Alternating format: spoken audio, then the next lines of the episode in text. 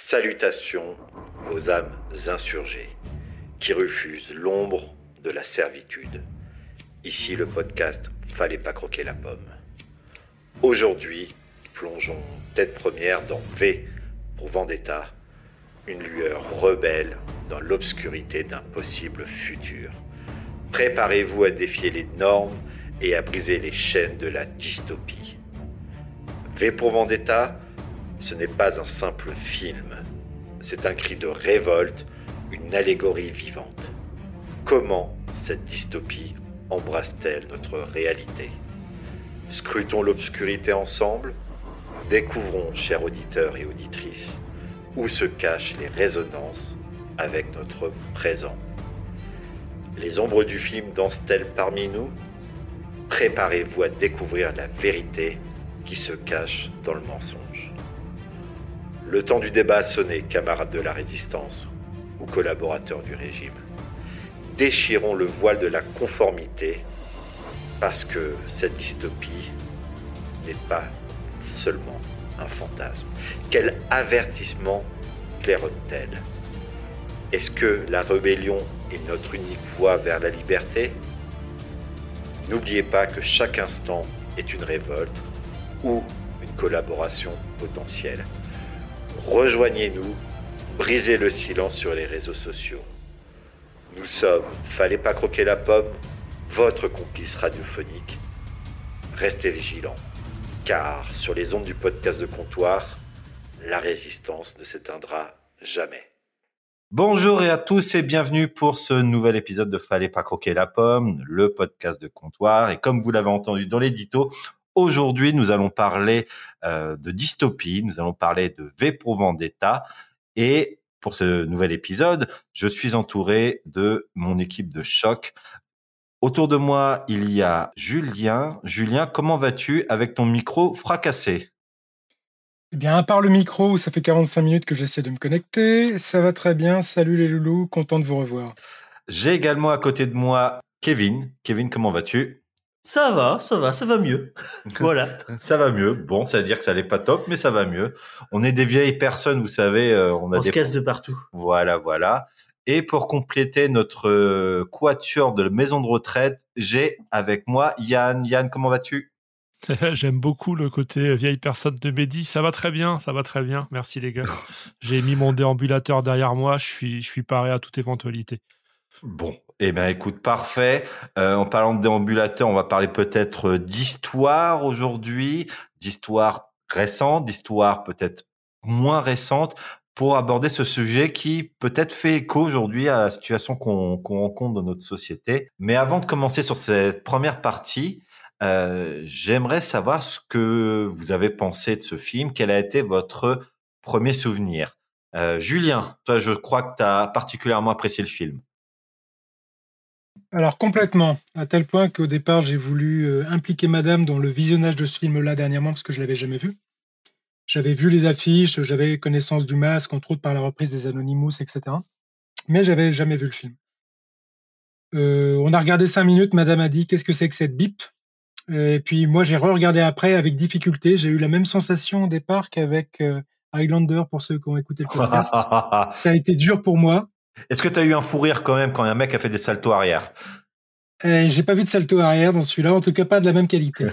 Et euh, non, ça a été dur, mais j'ai commencé à trouver un intérêt euh, en plein milieu de l'histoire. On en parlera éventuellement plus tard. Mais j'ai trouvé un intérêt quand je l'ai réécouté une deuxième fois sans regarder la vidéo, où là j'ai commencé à travailler sur le podcast, et c'est là que je me suis aperçu que le champ des possibles sur euh, tout ce qui était impliqué et imbriqué dans ce scénario-là, en tout cas dans l'histoire, était euh, très très lourd, très très vaste en fait, par rapport à ce qu'on va évoquer, la dystopie, euh, le contrôle des masses et tout ce qui entoure de tout ça. Et du coup, je pense que je vais me re-regarder un certain nombre de fois le film, et je pense que ça va finir par devenir un très très bon film que j'apprécierai énormément à terme, même si la première, le premier regard a été vraiment très très dur. D'accord, intéressant comme point de vue. Euh, Kevin, qu'est-ce que tu en as pensé de manière concise? Euh, Moi, je l'ai trouvé bien. 15 sur 20, bon petit film, voilà. Pas assez sombre pour être culte, mais euh, bon petit film. Voilà. Pas assez sombre? Non. Ah, il y a quand même des scènes hardcore quand même, hein, psychologiquement. C'est l'équivalent pour moi de Hunger Games et Battle Royale.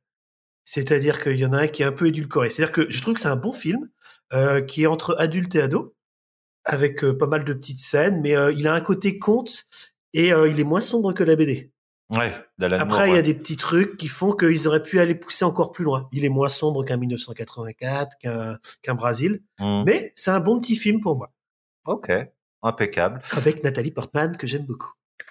Ah, ok. Hugo Weaving aussi. euh, euh, et James Purefoy qui au début jouait le rôle et qui a été euh, remplacé parce que ça ne le faisait pas. Euh, Yann, qu'est-ce que tu en as pensé Premier souvenir euh, Tu l'as vu, j'imagine, tu avais, déjà 35 ans. euh. Espèce de méchant. non, je devais avoir euh, 22 ou 24. Euh, moi, je vais être très concis. Nathalie Portman. Non, en vrai, euh. Alors, c'est rigolo parce que je me rappelais pas en le revoyant là pour pr- préparer le podcast. Je me rappelais très bien du début et puis là toute la fin, j'ai un peu zappé. Euh, ça marche pas mal. J'ai. Je suis un peu plus mitigé euh, parce que c'est un film de 2006. Les scènes de combat sont un peu molles. Enfin, il, y a, il manque un, il manque un truc pour faire un très très bon film, quoi. Je trouve que euh, il y a quelque chose qui manque. Mais c'est bien. Mais pff, 15 sur 20, ouais, comme euh, comme Kevin, quoi. Ça c'est pas mal. Mais je le mettrais plus quand même côté adulte que que Hunger Games, ouais, c'est clair. Ouais, quand même. Ouais, ouais. Euh, de mon côté, je l'avais vu quand il était sorti. euh, je l'avais téléchargé comme un pirate. Ça m'avait pas marqué plus que ça. J'avais même eu du mal à rentrer dedans. Et euh, et en le revoyant, bah, j'ai euh, un peu comme le Julien l'a décrit, j'ai redécouvert avec un œil plus adulte, plus mature, euh, une profondeur dans dans les thèmes abordés, dans la liberté de réflexion, dans parce que il y a deux héros dans ce film-là. Il y a V et il y a Evie, donc euh, Nathalie Portman. Euh, et en fonction de de qui tu t'identifies, tu as une, une vision totalement différente qui peut justifier plus ou moins les actes. Et c'est il y a une richesse à ce niveau-là, mais également une richesse sur euh, bah, sur les actions qu'entreprend V, sur euh, sur la moralité, sur les conséquences, sur sur l'impact, sur comment les masses s'unissent ou se ou se détruisent. Et je pense que quand on regarde sur le deuxième niveau de lecture, c'était produit par les sœurs Wachowski. Hein. J'ai pas lu le nom du réalisateur parce que je l'ai oublié, mais euh, je trouve qu'il y a des niveaux de lecture comme on retrouve dans Matrix. Euh, c'est pas un film de baston, Matrix, c'est un film philosophique qui tient sur quatre actes. Et quand on cherche à voir entre les lignes, on découvre qu'il y a une richesse euh, propre aux Wachowski, comme dans comme dans comment ça s'appelle les films Wachowski là. Le film de voiture pourrie? Mais non, euh, le film euh, ah ça m'énerve. Euh, où il se passe dans toutes les époques, etc. Là, Euh, il y a Hugo Weaving, il y a Tom Hanks dedans, il y a Halle Berry. Ah, avec, oui. avec Tom Hanks, ouais. euh, Euh, pas- oui, ouais. oui, euh, un peu biblique là, où il y a où Tom Hanks joue différents personnages à différentes époques. Ouais. C'est un, c'est un truc. Non, il y a un train, non. Moi, je sais pas, Euh, ça- pourrait, hein. Différentes Si, si, un film, époques. c'est un euh, film de science-fiction assez long, euh, un peu sous côté alors qu'il est vraiment bien. Qui est très bon Cloud. Atlas. Ah, Cloud Ouais, Atlas. c'est ça. Voilà. j'ai- pas vu. Oui, très bon film. Il- est Particulier, mais très bon film. exceptionnel. Ou euh, comme euh, comme le côté Jupiter Ascending aussi dans un truc plus euh, euh, space opéra, cyberpunk un petit peu. Mais euh, mais voilà, il y a une richesse et euh, et j'ai retrouvé ça. Ça m'a fait vraiment plaisir. Ça m'a fait du bien de bah, de de voir que finalement ils, sont encore en un coup d'avance sur nous et, et c'était super. Voilà, euh, un petit résumé peut-être du film. On a notre préposé maintenant au résumé, euh, Kevin, qui va nous raconter le film. Allez, en, en moins de 100 mots. Ah non, pas possible. Bon, bah alors euh, le film V pour Vendetta est sorti en 2005. Faut d'abord savoir que c'est une adaptation d'une BD d'Alan Moore. Alors ne cherchez pas Alan Moore dans les crédits. Il, euh, il réfute toutes les œuvres, toutes ses adaptations, donc il n'a pas, il n'est jamais crédité. Donc euh, c'est euh, un film qui se passe à Londres dans un futur non daté, mais un léger futur.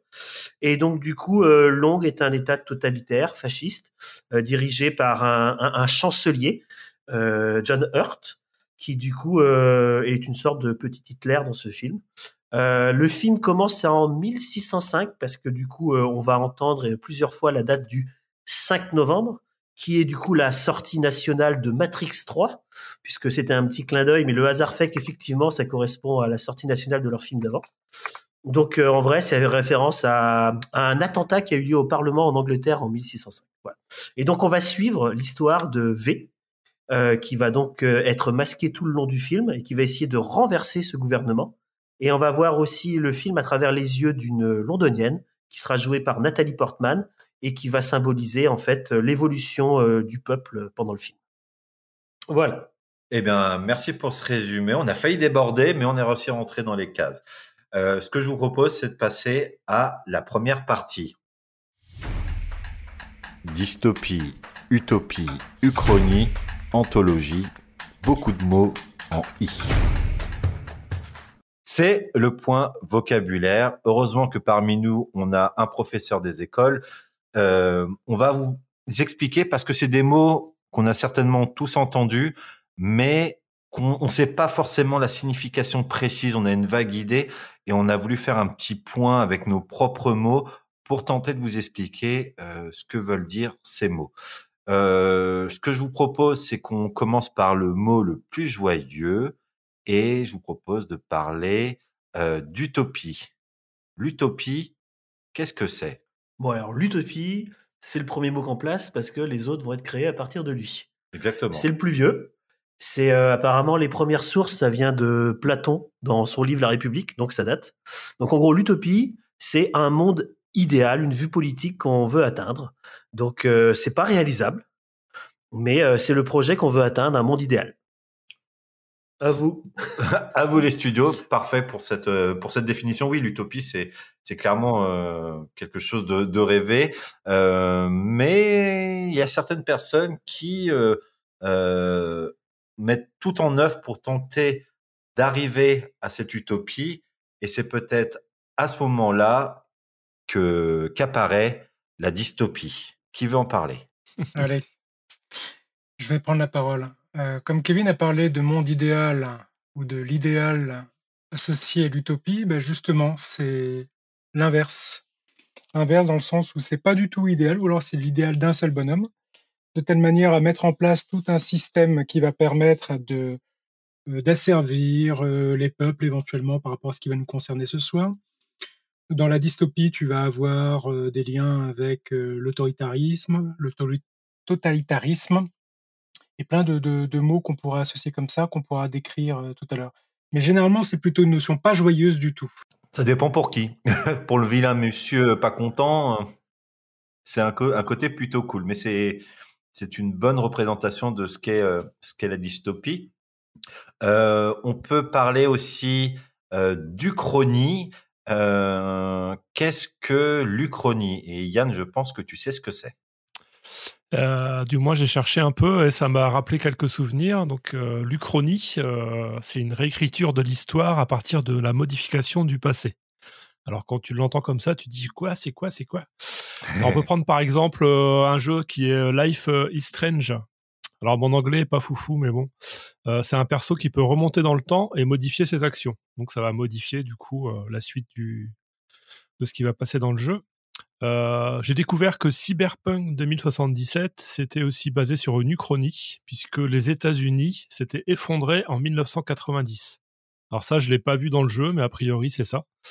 Et ça m'a surtout Bah, fait les, penser new, à... c'est les New USA, hein, c'est les New Après, ouais, New- mais c'est vrai Ouais, que pour le coup, l'histoire des New USA, j'avais pas, euh, j'avais pas vu que l'effondrement était euh, post année 2000, quoi. Enfin, Hmm. après année 2000, pardon. Euh, et ça m'a fait penser à un bouquin de Pierre Bordage, Wang.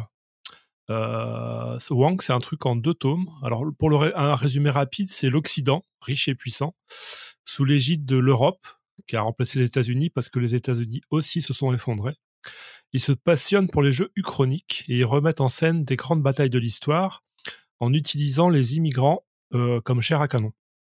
C'est très très joyeux. Et pour la petite histoire, c'est un, un livre qui m'a été conseillé et prêté par mon coiffeur.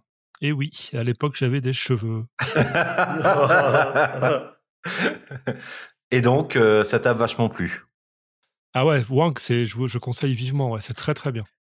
En Uchronie, qui est aussi connu, il y a The Man in the High Castle, qui est une uchronie où en fait l'armée, l'Allemagne nazie remporte la guerre et impose son régime sur la planète Terre. Donc c'est une série qui est plutôt sympatoche. Je crois qu'elle est sur Amazon. Je vous conseille aussi de, de jeter un œil si vous voulez en savoir un, peu plus sur, sur l'Uchronie. Est-ce qu'il y a d'autres mots en I ou pas en I que vous aimeriez euh, aborder, messieurs? Genre solarpunk donc, ce qui est rigolo, c'est très, très, euh, très, joli mot Henri. c'est bien. en fait, on a une évolution un peu historique des mots. Donc, l'utopie, c'était le premier. Ouais. Et après, bah, du coup, euh, les mots dystopie et uchronie ont été inventés aussi. Des sous-genres, en fait. Hein. Des sous-genres. Et là, du coup, bah, on crée des nouveaux mots. C'est des choses récentes. Donc, il y avait le hop, hop punk, prononce-le. Ouais, qui apparemment a des origines depuis 2012 ou 2017. Donc là, euh, contrairement à la dystopie où bah, c'est un univers sombre, là c'est plutôt un courant qui est plein d'espoir. Et euh, du coup, il y a le hop punk, il y a le solar punk. Moi, j'aime bien le nom, hein, je connaissais pas. Hein. le, le, punk ensoleillé, on va dire. Donc apparemment, c'est un dérivé du cyberpunk. Et là, contrairement encore à la dystopie, c'est une vision plutôt optimiste euh, avec un avec là contrairement l'environnement on va dire va reprendre le dessus par exemple sur la terre et ça va être plus coloré, plus lumineux qu'un univers sombre à la Dark City. Euh, par exemple, au cinéma, euh, Nausicaa et la vallée du vent, c'est du solar punk. Euh, Wall-E, c'est quand même du solar punk. C'est des trucs rigolos comme ça. Euh, dans Black Panther, là, qui est un film, on n'en reparlera pas, mais le Wakanda, c'est du solar punk. Pareil pour Avatar. C'est-à-dire que c'est un monde optimiste, ensoleillé, coloré, environnemental où les humains viennent tout bousiller pour changer. Ce qui est marrant, c'est que tu as parlé de Wally comme étant euh, un solar punk. Moi, je l'aurais mis en utopie euh, technologique. C'est un monde, un monde, euh, un monde idéal? Bah, pour eux, oui, ils sont tranquilles dans leur vaisseau, pépère. Ah oui. Avec asservissement des robots, en tout cas sur la première partie. Bah, de toute façon, tous ces termes en i ou pas en i, euh, sont toujours tributaires de celui qui, qui la regarde en fait. Hein. C'est, on en revient toujours à, à cette appréciation. C'est euh, ce qui peut être une utopie pour l'un, peut-être une, une, dystopie pour l'autre et inversement. Est-ce que quelqu'un a quelque chose à ajouter sur le sur tous ces termes-là ou on a suffisamment de vocabulaire pour aborder la suite? Oh Non, c'est pas mal. Hein. À part que on va dire qu'ils sont tous futuristes sauf l'Uchronie, on va dire. L'Uchronie n'est pas forcément futuriste. En général, une utopie c'est toujours futuriste parce qu'on imagine ce qui arrivera plus tard la dystopie aussi. Enfin, quand futuriste, c'est ce qu'on espère euh, dans le futur ou ce qu'on n'espère pas dans le futur. Ouais, ouais. Même si euh, on a des formes d'utopie, si tu prends dans le Seigneur des Anneaux, on a, euh, on a dans les villages, genre les hobbits, quand tout va bien, c'est une forme d'utopie quand même. Tout le monde va bien, tout est équilibré. Ça peut être. Ouais, ouais, c'est le principe du hobbit. Hein bah ouais, ou des nains, ou des nains. Euh, ah non, les nains, le, le, nain est plus euh, batailleur, mais le hobbit, euh, c'est pas ah, il fait la chouille aussi dans... La pipe, ouais, c'est ça. Ah bah oui, ils font la chouille. Ils font la chouille les nains. Les nains dans le dans le hobbit justement, ils font la chouille. Ouais, mais ils se foutent des, sur la gueule. Après, ils se foutent sur la gueule, c'est vrai. Un caractère un peu plus violent que le hobbit. Le hobbit, c'est vraiment l'utopie, le truc dégoulinant que. Enfin, on en reparlera, mais. Du coup, Mehdi, on connaît ton monde idéal, du coup. Toi, c'est un monde rempli de des grands pieds poilus. c'est ça. Non, mais tu sort des anneaux, quand tu réfléchis, tu as un côté euh, utopie avec les, les hobbits, tu as un côté euh, dystopique euh, avec le Mordor, avec Sauron, tu as un côté uchronique avec, je sais pas moi, avec Gollum ou, ou, ou les visions que peut avoir, je sais plus qui, Sauron ou machin truc. Enfin, je suis plus, je me rappelle plus. Ouais, Galadriel ou les elfes. Si Gollum n'avait pas perdu son anneau, par exemple. Ouais. Mais par, rapport à ce que par rapport à ce que tu disais, Kevin, où euh, on estimerait que les utopies ou dystopies seraient dans le futur. Je pense plutôt que c'est parce qu'on se projette soi-même euh, par rapport à notre société actuelle. Donc, comme on considère qu'elle n'est ni l'une ni l'autre encore aujourd'hui, on imagine que ça pourrait devenir l'un de nos, futurs probables mais c'est parce qu'on se met pas à la place éventuellement de d'autres peuplades aujourd'hui qui peuvent ou ont déjà eu des idées d'utopie ou dystopie euh, déjà à l'heure actuelle. Je vais aller un peu loin, mais pour certains, l'utopie communiste devenu peut-être un peu autoritaire dans certains cas, euh, ça fait partie du passé. Dans certains cas, euh, type pays asiatique, c'est encore en place. Bah, souvent. Moi, je pense que ça dépend de là où on se positionne. Toujours la perspective, mais souvent quand même, quand tu regardes un peu tout ce qui est euh, utopie, euh, euh, dystopie, ça fait souvent quand même référence à des choses qui se sont passées avant. Il y a rarement de la création, la création à proprement parler de d'un autre style de régime politique. C'est que des choses que l'on connaît parce qu'on est peut-être arrivé au bout de notre imagination sur notre organisation. L'humain est quand même particulièrement rationalisé.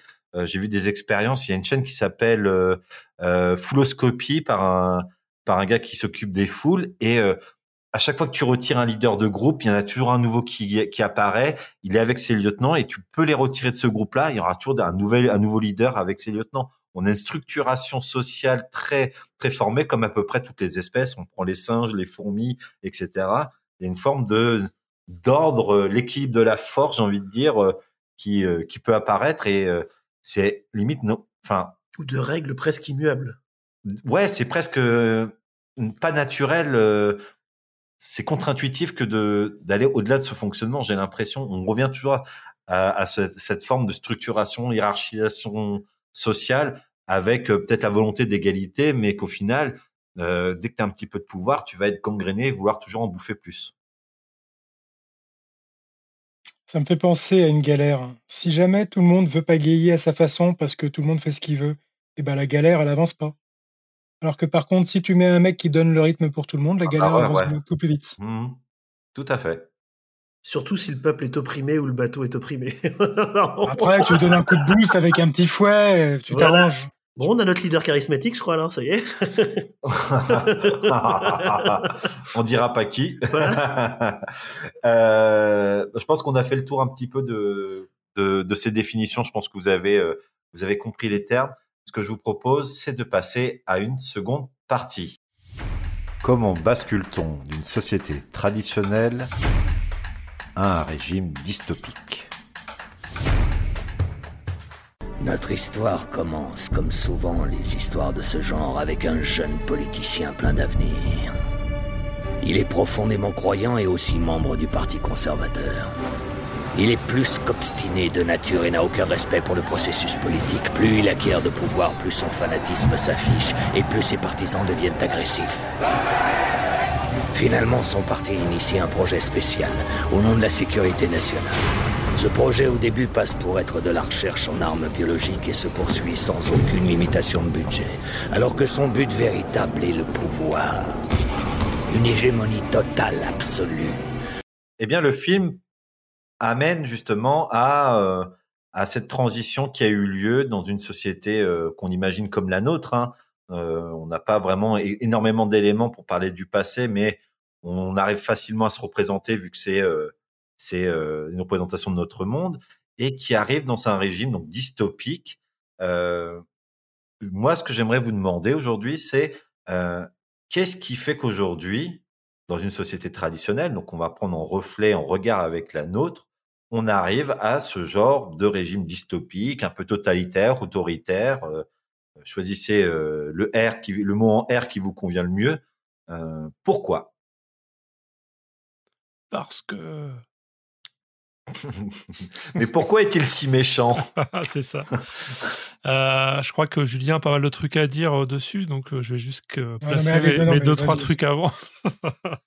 non, bah, globalement, il y a un élément déclencheur.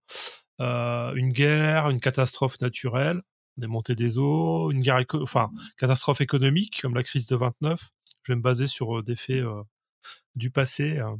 Et donc en temps de crise, on a un, pays qui peut basculer du jour au lendemain, effectivement, avec des montées de fascisme.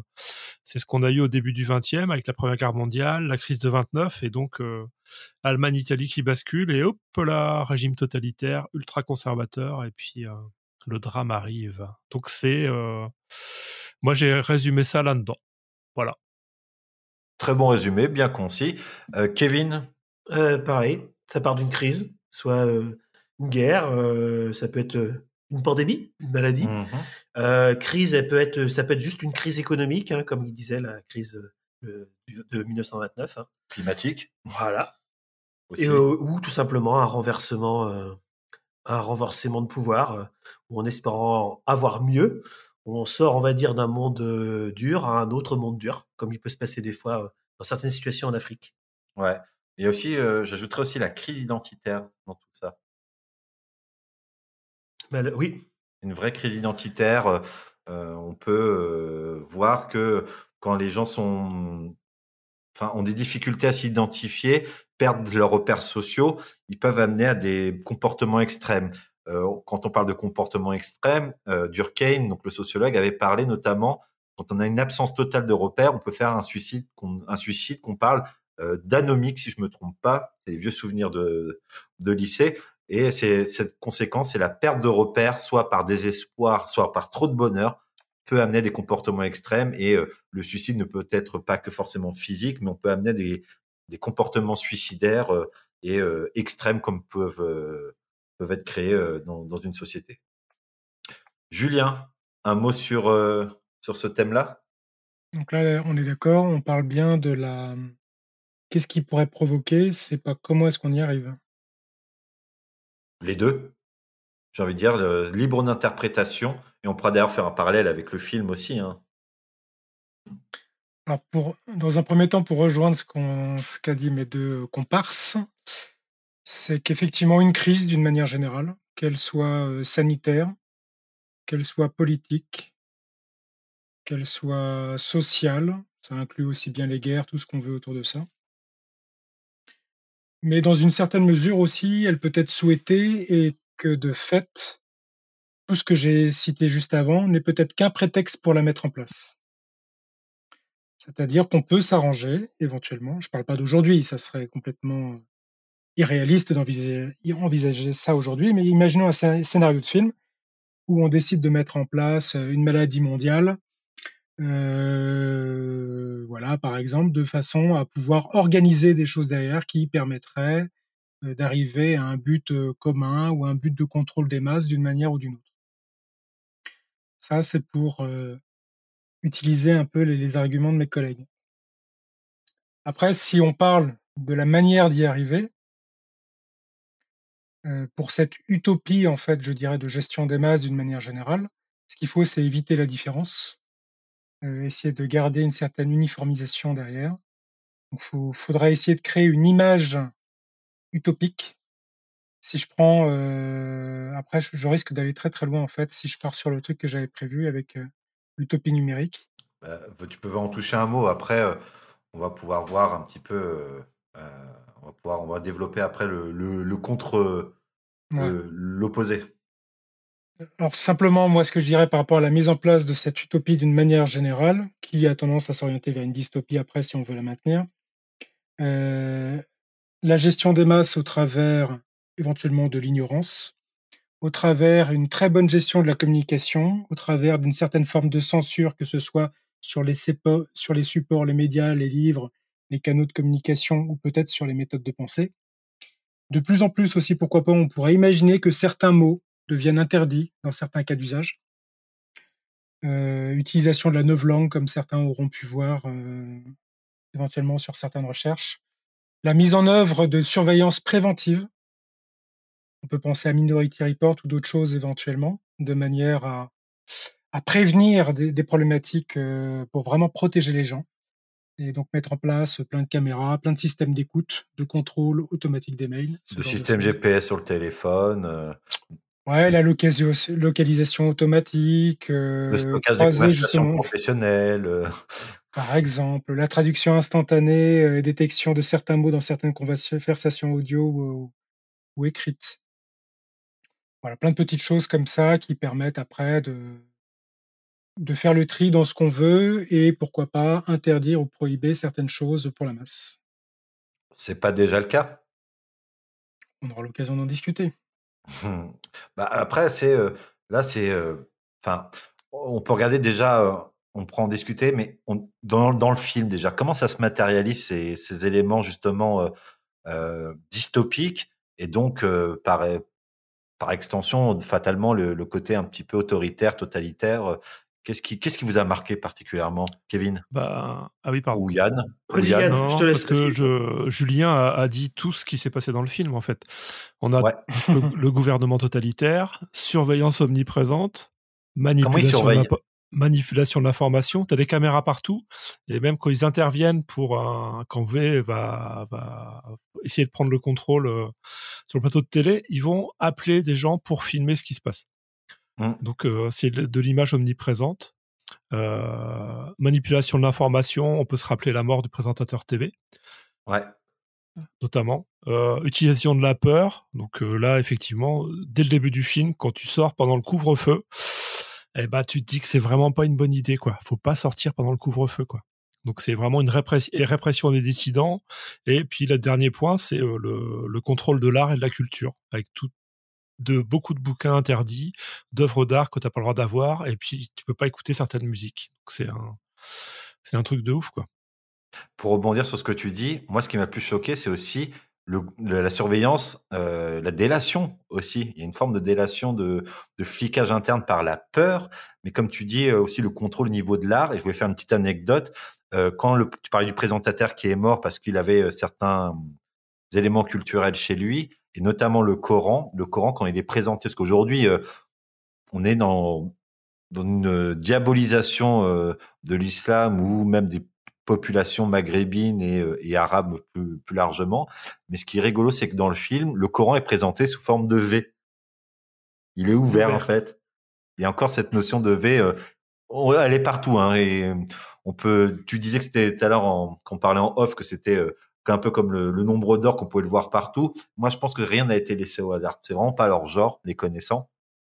Mais euh, mais voilà, c'est. euh, je suis d'accord avec toi, mais ce qui m'a le plus choqué, ça reste quand même le côté humain. Tu voulais dire quelque chose tout à l'heure, Kevin? Euh, non, je sais plus sur le- les éléments du film ou sur les, Ouais, les- les origines d'une. L'un ou l'autre, hein, comme tu Ouais, veux. sur les, du coup, en écoutant ce que vous avez dit, là, sur l'origine d'une dystopie, on a souvent cité toute la liste de crises, mais il y a un cas qu'on n'a peut-être pas cité, il y a, où la crise n'est pas la, la raison, mais une conséquence, parce que des fois, c'est juste une montée d'activistes religieux. C'est-à-dire Mhm. que ça part pas toujours d'une crise. Il y a aussi des fois la montée euh, bah, d'une religion un peu trop forte, un peu trop appuyée, et la crise va être provoquée par ça. Et sinon, bah, je crois qu'Yann, il a listé beaucoup de- d'éléments euh, dans le film qui montrent que c'est la dystopie. Il a peut-être, alors dans ce qui manque, on peut aussi parler des expériences sur humains Oui. qui sont Ouais, quand même euh, cachées mais présentes. Sinon, Ça t'as- faisait fureur en 39-45. Oui, Ah, exactement. excellent, excellent. Exactement.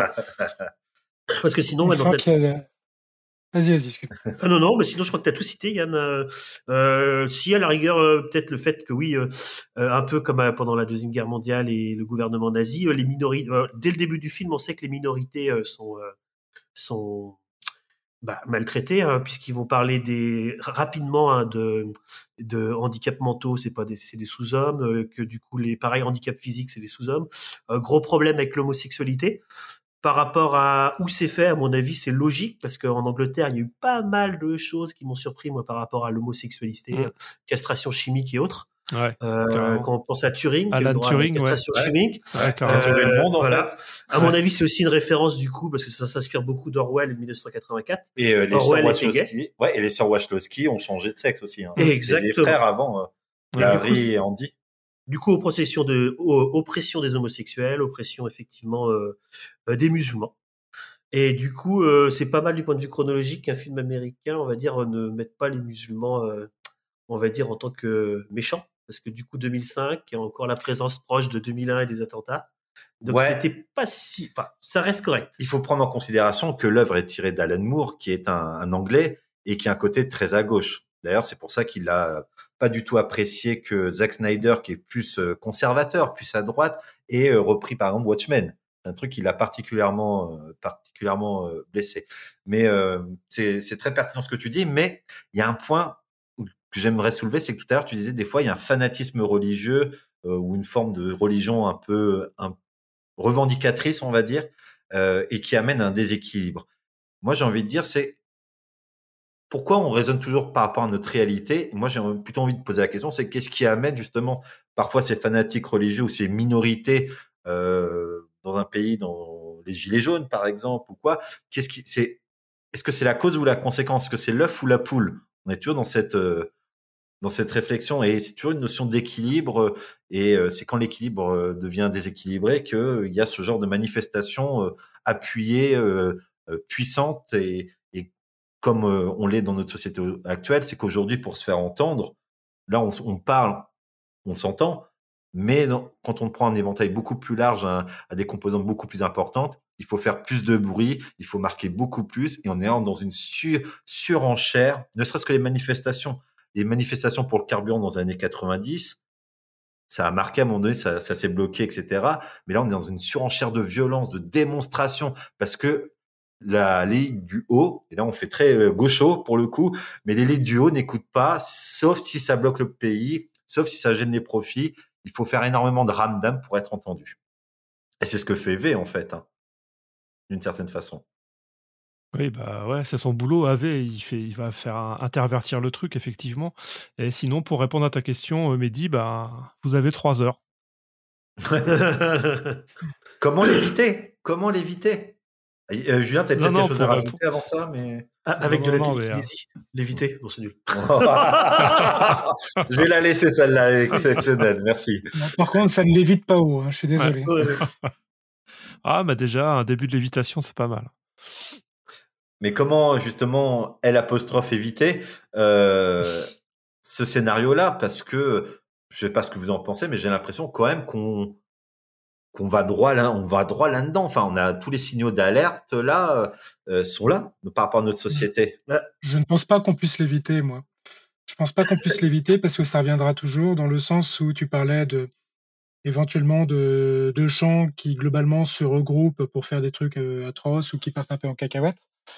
Euh, je pense que l'homme est une bête sociale qui a besoin de trouver du monde et à vivre en société, quitte à partir euh, sur des idées ou sur des concepts qui lui sont étrangers, quitte à faire des choses qui ne sont pas bien, il le sait, mais il va le faire quand même parce qu'il a besoin de vivre dans un contexte où il est reconnu. Et donc on pourrait partir éventuellement sur, une certaine forme de fanatisme religieux, éventuellement sur cette partie-là. Euh, mais déjà rien que ça, je pense qu'on pourra pas, euh, pourra pas se retirer de ça, sauf avec la capacité éventuellement de, rendre, en tout cas pas plus intelligent, mais plus les gens plus, plus curieux, plus éduqués, euh, qui cherchent plus éduqués, ouais, plus curieux d'une manière générale, de façon à essayer de comprendre. Critique, c'est le bon mot, c'est le mot que je cherchais. Je t'en prie. Et, euh, et justement, à ne pas prendre pour argent comptant tout ce qu'on dit, mais essayer de réfléchir à sa propre manière. Ça ne veut pas dire que ce qu'on nous donne n'est pas bon. Ça veut simplement dire peut-être que l'interprétation qui en est faite est absurde, ou on n'a pas de fondement véritablement euh, utilisable socialement ou euh, dans le monde actuel? Bah, Je pense qu'il y a une, vraiment une problématique euh, chez l'humain aujourd'hui de sens, de sens de la vie, de pourquoi. Alors c'est un truc que je, répète assez souvent dans, dans les épisodes qui touchent de près ou de loin cette thématique, mais aujourd'hui il y a une vraie perte de sens. On a une vraie perte de sens dans le sens où bah, déjà on n'est pas écouté, où on est du moins pas entendu. Même, c'est encore pire. Mais euh, aujourd'hui, euh, dans les perspectives d'avenir, euh, par exemple, aujourd'hui, pour acheter une maison, c'est un objectif très classique occidental d'acheter ta maison ou quoi. même avec un bon salaire de cadre, aujourd'hui, acheter une maison, même en Bretagne, ça devient compliqué, quoi. Si t'as pas mis de l'argent de côté, si t'as pas un patrimoine euh, familiale euh, établie, ça devient extrêmement compliqué. Aujourd'hui, si euh, si tu veux voir l'avenir, envisager l'avenir, les enfants, aujourd'hui, il y a beaucoup de gens qui me disent c'est vrai qu'aujourd'hui, qu'est-ce qu'on leur offre aux enfants? Quelle perspective on a? Alors c'est peut-être quelque chose qui a toujours existé, mais j'ai l'impression que là, on est dans une crise.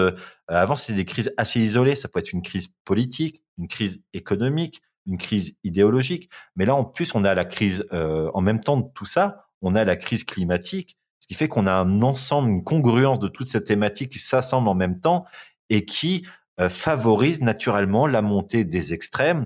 On voit d'ailleurs par ailleurs que notamment euh, l'Europe de l'Est aujourd'hui est petit à petit euh, grignotée par l'extrême droite à chaque élection.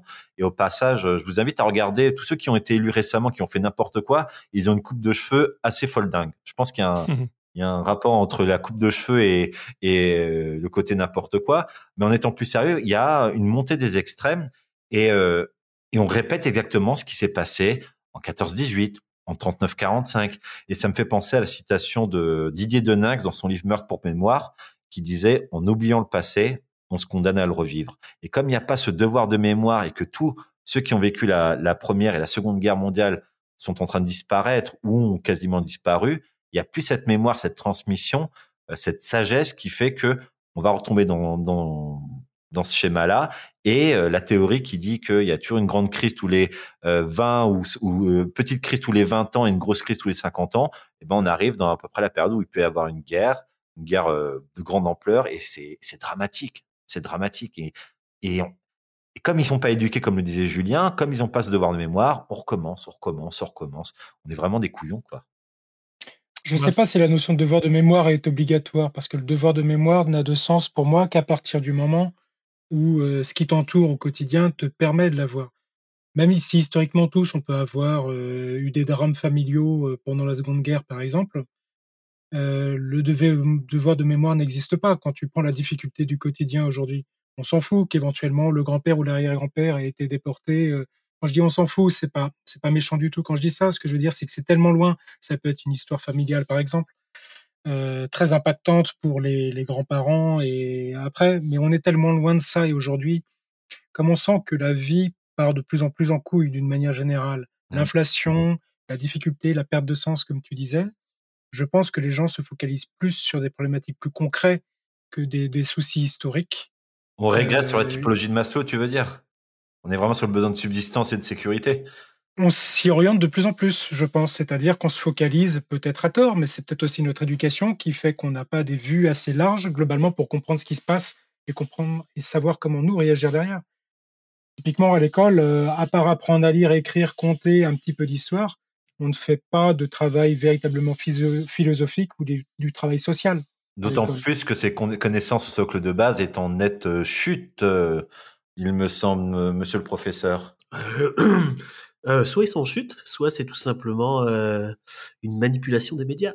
Non, non, non, plus, plus rigolo. Je suis pas persuadé que ce soit en chute comme on nous rabat de ah tout le temps. là, je m'appuie sur deux choses mon expérience personnelle et des petites recherches.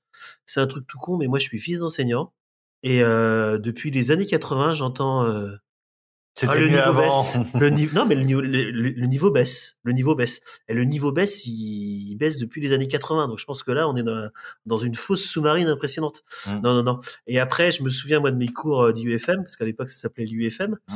euh, où un professeur m'avait lu différents textes qui disaient qu'effectivement le niveau baissait. Et ce qui est rigolo, c'était différents textes de différentes époques, Moyen Âge, Antiquité. Donc en fait, c'est un peu comme tu disais, euh, c'était mieux avant. Je pense que c'est un sentiment normal. C'est-à-dire qu'à mon avis, si on dit que le niveau monte, là il monte. Si on te dit que le niveau baisse, de mon point de vue, soit il baisse, soit il, il baisse pas. Je sais pas si tu vois ce que je veux dire. Parce que c'est un état normal de penser que c'était mieux avant. Ouais, mais le principe de valorisation positive, euh, positive, pardon, je trouve que c'est très bien pour des gens qui sont construits, qui ont une volonté. Mais je trouve que la valorisation positive sans... Ah, t-shirt de 1984, pardon Julien nous montre un t-shirt de 1984 euh, qui est assez avec Big Brother, euh, l'œil de Big Brother. Euh, mais oui, la valorisation positive pour des gens qui sont constructifs, qui sont une volonté d'évoluer positive, oui, ça marche. Mais je trouve que malheureusement, il y a des fois, quand il y a un manque de d'éducation, un manque de, de sens, malheureusement, le seul moyen de pouvoir avoir cet outil productif pour la société plus généralement va passer inébranlablement par un côté autoritaire, un côté de, discipline pour que les gens puissent se mettre en marche. Et c'est ce qui arrive en fait. L'abrutissement, comme disait Julien, amène à ce côté euh, violent, directif euh, et euh, donc cette dystopie. Je, je, vois une construction qui se fait comme ça. Mais tant que tu as le socle et la volonté d'avancer et de progresser, là, ça peut être possible la valorisation positive. Yann Ouais, bah vous avez dit pas mal de trucs, euh, donc euh, j'ai pas grand chose à ajouter. Effectivement, euh, pour le côté actuel dans notre société, bah, vous avez quasiment tout dit. Effectivement. Et on peut rajouter l'explosion des prix de l'énergie. on a beaucoup de tensions raciales quand même là, effectivement, avec la religion et les musulmans associés au terrorisme. Moi qui suis pas musulman, j'en prends plein la gueule. Hein. J'en ai pris deux trois remarques racistes, mais, c'est ordinaire là. C'est c'est dingue. Là, depuis le conflit euh, Palestine-Israël, on a une montée de l'antisémitisme. Donc c'est là où je suis pas tout à fait d'accord avec toi, Julien, sur le sur le le devoir de mémoire justement. Euh, quand tu vois ce qui se répète là actuellement, avec tous les actes antisémites, euh, c'est important quand même de rabâcher et de redire ça s'est passé dans 39-40, enfin avant, dans les années 30. Et donc ça, je pense que c'est hyper important de le rappeler pour au moins avoir une notion euh, précise et on va dire véridique. Alors, je suis d'accord avec toi sur le fait de rappeler, mais ma remarque bah, se basait surtout sur justement le manque de culture, le manque d'échange c'est-à-dire que juste lire un livre d'histoire qui en parle cinq lignes ou juste voir un film en cours, oui, c'est pas ça qui va permettre d'avancer sur le sujet. Tout à fait. Je pense qu'effectivement, c'est des sujets très importants, mais c'est l'éducation qu'il faut faire là-dessus et c'est de l'échange. C'est pas juste un circuit scolaire classique. Ouais, mais ça peut se alors ouais ouais je suis d'accord. J'allais d'ailleurs poursuivre un peu là-dessus. Après ça peut quand même permettre d'amener la réflexion au gamin et faire une porte d'entrée pour que lui fasse la démarche d'aller euh, chercher autre chose là-dessus. C'est-à-dire que s'il n'a pas notion de ce qui s'est passé à cette époque-là, bah pouf, euh, tu passes à côté. Et comme on est abreuvé d'informations, ah, si, si, ce que je voulais dire tout à l'heure, la guerre en Europe, elle est, on l'a actuellement quoi, depuis la Seconde Guerre mondiale, il n'y a jamais eu une guerre en Europe. Quoi. Donc là, avec la guerre en Ukraine, euh, on a un point de tension aussi qui se focalise euh, chez nous. Donc euh, pour on, avait eu l'ex-Yougoslavie quand même. Oui. Ouais, mais c'était que chez eux. Tu vois, c'était que chez eux, ça nous impactait pas. Ils faisaient pas de pétrole, ça n'a pas augmenté le, le prix du le prix du baril, chez nous. Il y a tout ça aussi, quoi. Tu vois, et le gaz. Donc il y avait l'ex-Yougoslavie, mais comme on est globalement hyper individualiste, notre société fait que nous sommes hyper individualistes. Et donc c'est ça je voulais dire ça là aussi. Euh, et ça on peut on en a déjà parlé dans d'autres émissions avec euh, le lait TF1 et qui présentait le temps de cerveau disponible pour euh, disponible ouais. pour les gens et pour pouvoir leur faire faire acheter des choses. Et après effectivement idiocratie. Euh, donc on est élevé entre guillemets dans ce dans ce monde là hyper capitaliste et c'est malheureux à dire, mais euh... moi je suis d'accord aussi que le libre arbitre, la culture, c'est hyper important, mais euh, c'est pas donné à tout le monde. Et quand tu vois les, les, audiences qui sont faites sur certaines émissions, bah tu peux craindre euh, que ça se passe pas dans le bon sens, quoi, du moins pour la masse. Et un dernier point, euh, ouais, moi je, je, suis je fais partie d'une euh, d'une génération. Alors il y a un mec qui l'a mieux dit que moi, c'est euh, Raphaël Glucksmann qui a écrit un bouquin euh, qui s'appelle Les enfants du vide. Et moi je me sens vraiment un enfant du vide, c'est-à-dire qu'on m'a pas inculqué des notions politiques, culturelles pour pouvoir répondre aux gens extrémistes par exemple ou des gens qui se revendiquaient Front National à l'époque. Qu'est-ce que moi je peux opposer à eux qui étaient hyper vindicatifs? En disant mais non c'est ça qu'il faut faire ni rien et ben moi j'avais pas de bagage j'avais rien pour euh, leur répondre là-dessus. Et donc je pense que ma génération c'est une génération perdue parce que je suis pas tout seul dans ce cas-là. Et donc ça c'est un manque. Alors est-ce que c'est familial? Est-ce que c'est euh, éducation nationale? Je sais pas. C'est peut-être un mix des deux. Je voulais juste rebondir sur un des éléments qu'il a évoqué tout à l'heure, puisqu'on parlait de la Seconde Guerre mondiale.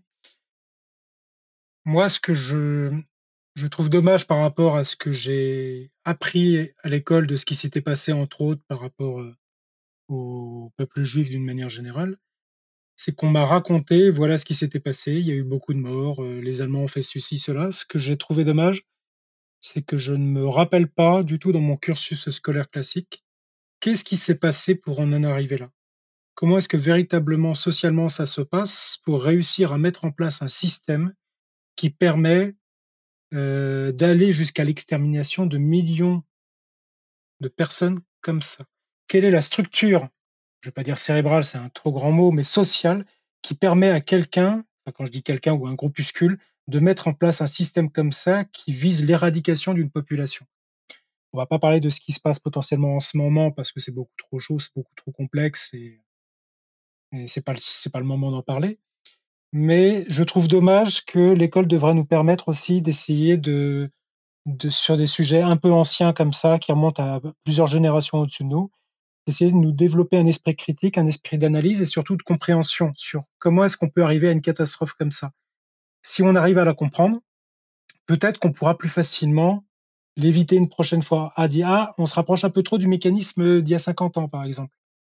C'est plus que 50 ans. Et peut-être que si tout le monde, tous les jeunes avaient cette notion-là, ça permettrait d'éviter après que ça parte un peu dans tous les sens euh, aujourd'hui. La parole est à l'éducation nationale. Bah, du coup, euh, en fait, on oublie peut-être, mais c'est quand même travaillé en fait. Euh, là, euh, là, moi, je suis fils de prof d'histoire géo en fait, et peut-être qu'on n'a pas assez. En fait, on se rend pas compte que peut-être que de ce que l'enseignement d'histoire nous a apporté, parce qu'on l'oublie, ou peut-être parce que les horaires sont pas assez élaborés. Parce que typiquement, en général, en histoire, alors pas forcément à mon niveau en élémentaire, hein, on explique que la Première Guerre mondiale, c'est une conséquence de la guerre entre la France et l'Allemagne euh, en 1870, avec le fait que l'Alsace devienne un coup allemand, un coup français, un coup allemand, un coup français, et que ça provoque une haine envers, une haine envers le riverain. Euh, pareil, euh, la deuxième guerre mondiale, on évoque le fait que ça part d'une crise des années 30 et que du coup le, le jeune Hitler arrive au pouvoir là, comme ça. Et le diktat aussi. Oui. Euh, du coup, euh, qu'est-ce qu'on avait d'autre aussi euh, Un truc tout bête, même plus religieux, on s'en rend pas compte, mais c'est pareil. Hein. dès l'école primaire, vous avez dû normalement travailler. Nous, on continue à le faire à l'école primaire sur le massacre de la Saint-Barthélemy, oui. qui n'est juste C'est le massacre. la révocation de l'édit de Nantes, c'est ça, de souvenir? Oh, c'est quoi Il faudrait que je révise avec oui, il y a l'édit de Nantes, mais il y a une haine. Il y a le Médit de Nantes. Oui, mais le, roi qui se convertit au catholicisme pour baisser pour baisser les tensions. Mais euh, oui, oui, donc déjà, en fait, on parle déjà de, bah, de fanatisme religieux quelque part avec le massacre de la Saint-Barthélemy. Mais on oublie.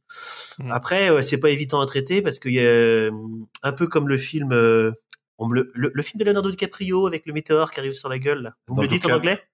En fait, le, le problème de l'histoire, c'est un peu le même problème. Tant qu'on l'a pas en face de nous, c'est moins parlant. Donc c'est pareil pour l'histoire en fait. C'est intéressant, mais inconsciemment, comme c'est loin de nous, on y croit moins. Euh, et c'est aussi pour ça qu'on traite pas forcément des sujets plus récents parce que risqué, pas assez de recul. Euh, justement, moi, mon père, justement toujours mon papa, prof d'histoire géo, il avait eu le droit à une réflexion d'un de ses collègues en disant euh, t'es peut-être pas le mieux armé pour parler de la guerre d'Algérie, qui est un sujet super polémique encore aujourd'hui. Ouais, bien sûr. Et du coup, c'est pas évident de revenir sur les erreurs du du, de notre pays. Ouais. On va dire ce qui est honnête, hein, puisque du coup l'histoire est écrite par les vainqueurs et on reconnaît euh, ses fautes euh, 100 ans après parce qu'on n'a pas besoin de les rembourser. Exactement. Et tu, je voulais rebondir sur un truc que disait Yann tout à l'heure. Il parlait du libre arbitre. Sachant que le temps de cerveau disponible occupé aujourd'hui par la jeunesse, nous on a encore ce côté peut-être encore un peu critique, même s'ils sont vachement plus éveillés que nous sur certaines causes comme le, le féminisme, comme l'égalité, etc. Mais tu parles de, libre arbitre. Aujourd'hui, je ne crois pas que le libre arbitre existe parce que pour avoir du libre arbitre, il faut avoir des visions opposées qui te permettent de faire un choix. Et je trouve que les médias, en particulier euh, Internet, en particulier tout ce qui est autour du buzz, reste sur des choses qui sont euh, le biais de négativité. Ce qui nous marque, c'est ce qui est extrême, c'est ce qui est, euh, ce qui fait peur, c'est ce qui est euh, dangereux. Et aujourd'hui, euh, tu regardes le le, le mec le plus euh, le plus le plus connu du PAF, c'est euh, j'ai pas envie de dire son nom parce que je le déteste royalement, mais vous savez qui c'est. C'est euh, crotte de nez en, en arabe, Artnouna. Ah d'accord. Euh, on a, tu regardes le temps de cerveau disponible pour avoir des éléments comparatifs. Les gamins, ils sont sur leur TikTok et d'ailleurs, on voit même les déformations de la colonne vertébrale au niveau des cervicales euh, qui va vers l'avant parce qu'ils sont collés à leur téléphone. Ils ont de la consommation. C'est pas du, du, du concentré de d'histoire. C'est qu'aujourd'hui, leur seule source euh, de plaisir, c'est dans la consommation et pas dans cette recherche. On, on en avait parlé dans Idiocratie. Vous pouvez mmh. réécouter l'épisode, mais euh, voilà, pour avoir cette, euh, ce, libre arbitre, il faut avoir tous les points de vue, il faut avoir une réflexion personnelle et pour ça, il faut que ce soit construit. Et je ne suis pas sûr aujourd'hui qu'on soit armé et je ne suis pas sûr que ce soit une volonté euh, des puissances euh, ou des puissants, j'ai envie de dire, de permettre à, l'État de, réfléchir. C'est en basculant un peuple dans l'ignorance qu'on peut l'amener à, à réduire sa, son autonomie, sa liberté pour un pouvoir. Et peut-être qu'aujourd'hui, on est en plein dedans et on s'en rend même pas. Enfin, on s'en rend peut-être compte. On sent que ça pue, mais on se dit non, mais ça va pas passer. Non, ça va pas passer. Et c'est exactement ce qui s'est passé en Seconde Guerre mondiale. Non, il va pas faire ça, Hitler. Il va pas envahir la, la Pologne. Bon, il la Pologne, c'est pas trop grave. Il va pas venir en, Europe de l'Ouest. Et petit à petit, on a l'escalade et après, c'est une fois qu'on a euh, le nez dans la merde qu'on va dire, euh, bah non, c'est pas du chocolat et qu'on va se réveiller, il sera trop tard et on va se condamner à revivre le passé encore une fois. Non, ce n'est pas du chocolat. J'aime celle-là. voilà. Mais on, on pourrait parler encore euh, moult, je pense, moult minutes et moult heures sur ce sujet-là. Mais il faut qu'on avance sur l'épisode. Ouais, ouais, euh, ouais. Et du coup, Mehdi, quand tu parlais de l'esprit critique, de pouvoir s'informer et tout ça, donc euh, moi j'avais j'ai vu une émission justement sur Inter qui s'appelle, euh, enfin qui parlait de l'agnotologie et donc de la mésinformation. Et donc ça peut être des États qui vont. On a un exemple avec Trump qui est, qui est assez fascinant, quoi, où on peut fournir on va noyer la vraie information dans un tas de fausses informations. Et donc, le temps que ce soit dédié, qu'on te dise c'est faux, bah, trop tard, c'est passé dans tes flux, dans tes flux de réseau. Et comme c'est un truc qu'on consomme hyper rapidement, on va pas revenir en arrière. On va être, on va, on ne s'informe, enfin, pas on. Euh, beaucoup de personnes s'informent uniquement sur les réseaux sociaux. Et donc, c'est un flux continu. Et donc, tu vas rester sur euh, la fausse information et tu vas la prendre comme telle, acquis comme telle c'est quand même super. Euh, moi, je trouve ça hyper flippant, quoi. Et notamment, j'ai vu la même chose euh, que toi, effectivement, Yann. J'ai vu le, même micro reportage. Mais moi, ce qui me fait le plus peur là-dedans, c'est que quand tu t'intéresses, moi personnellement, je n'arrive plus à identifier une source fiable. C'est vraiment une difficulté pour moi quand tu essaies de te renseigner. Bah, tu sais pas à part prendre un vieux Larousse pour des côtés historiques, euh, tout ce qui est sur Internet aujourd'hui, j'ai de gros doutes sur la qualité de la source. Ouais, c'est pas évident, je suis d'accord aussi. Tu veux vraiment avoir un truc euh, ou croiser les informations et retrouver quelque chose de cohérent. Enfin, où est la vérité? La vérité est ailleurs. Elle est ailleurs. Ouais. mais, j'allais dire. là, là, je veux le générique. Oui. Mais c'est pas évident, hein, et on a déjà parlé dans d'autres émissions de tout ça, quoi. Oh, il est fort ce Mehdi. Mais on a déjà parlé en tout cas, moi, je me que c'est hein. pas nouveau, hein, le problème des... d'avoir une information. Moi, limite, je trouve que c'est plus facile aujourd'hui d'avoir euh, une information. Alors, faut pour être sûr de ta, de ta source? Bah, par exemple, un truc tout bête, euh, moi récemment, euh, grâce à Internet, j'ai découvert des fake news qui ont plus de 20 ans. Quoi. Moi, je me souviens, gamin, oui, dans une vie, en fait, tu manges 14 araignées en dormant. Et en fait, ça, c'est un truc qui parut une fois, j'ai trouvé la source, là, je sais plus quoi, dans un magazine. Oui. Et ça a été répété, répété. Là, euh, là où on n'avait pas encore décidé du sujet, j'ai regardé Braveheart, je me suis amusé à regarder les vérités historiques et compagnie. Bon, en 95, moi, j'ai vu le film. J'étais persuadé que la prima noce, c'était un truc vrai. Le coup de la Primo première... cuissage. Voilà. En mhm. fait, c'est juste une légende urbaine de, de cette époque. On n'a aucune trace officielle de ce truc-là. Et moi, j'ai découvert ça que cette année. Hein. J'étais, et pourtant, je vois le film, 95, bah, je croyais que c'était une vérité historique. Et j'aurais pas pu savoir avec l'internet de 95. Mais même si tu as un esprit critique, ça je voulais rebondir sur Yann, putain on a dit qu'on allait on passer à autre ah chose. Oui, ouais, sur moi. Oui. euh, même si tu sais que c'est une fausse information, même si tu la consommes rapidement, tu dis ouais mais ça c'est des conneries, etc. La multiplicité de ce genre de messages avec des informations erronées, même si tu dis que tu fais pas attention, il y a quand même un petit ancrage psychologique qui se fait et qui s'attachent. Et après, tu as une congruence, une agglomération de ces petites informations qui, inconsciemment, vont modifier ta perception à force. Parce que la répétition de la même information crée une véracité. C'est ça. C'est cognitif, on n'y peut rien. Donc, la meilleure solution, et c'est ce que j'ai fait maintenant depuis, euh, ça va faire plus d'un an et demi maintenant, je n'ai plus de réseaux sociaux. Terminé tôt. Et encore, même à la radio, tout ça, même si tu écoutes Inter, même si tu écoutes France Info, euh, je connais quelqu'un qui euh, qui bossait pour, qui bosse pour France 24 et dans le cadre du conflit israélo-palestinien, normalement France 24 un truc d'État avec des sources vérifiées. Non, à l'AFP, il bosse à l'AFP autant pour moi. Euh, ils ont publié une information non vérifiée. Il m'a il m'a dit voilà, euh, on a publié une information non vérifiée. Oh, ça c'est pas nouveau. Bah, c'est grave. Tu te rappelles de Roswell quand on était petit? Non mais non mais on s'en fout, ça c'est sujet c'est non, mais Roosevelt, c'est vrai. Hein. C'est vrai, Roosevelt. En fait, en fait, ce qui est, c'est juste qu'on est peut-être naïf de croire que les informations sont toujours vérifiées, surtout par rapport aux médias, puisque le but c'est de faire du buzz. Vous êtes naïf, alors soit t'es naïf parce que moi je ne suis absolument pas. Hein. Par rapport On est noyé par l'information. Comment veux-tu qu'elle puisse être vérifiée par tous les mecs qui nous font du 24-24 mm. Il faut être le premier sur les réseaux à sortir une news sans vérité. T'as pas le temps de vérifier. Non, Après, et le, le- ce, que, ce que dit Mehdi, c'est que si lui n'a pas. Enfin, si, tu vas quand même sur le net pour. euh, sans avoir les réseaux. Sans être sur Facebook, Oui, Insta oui, et tout oui. ça. Tu vas sur le net, donc tu consommes quand même de l'information via ce biais-là, quoi. Enfin, ce Ah média-là. oui, mais je me fais niquer, je me fais niquer clairement Ah ouais, on aussi. fait hein, tous, euh.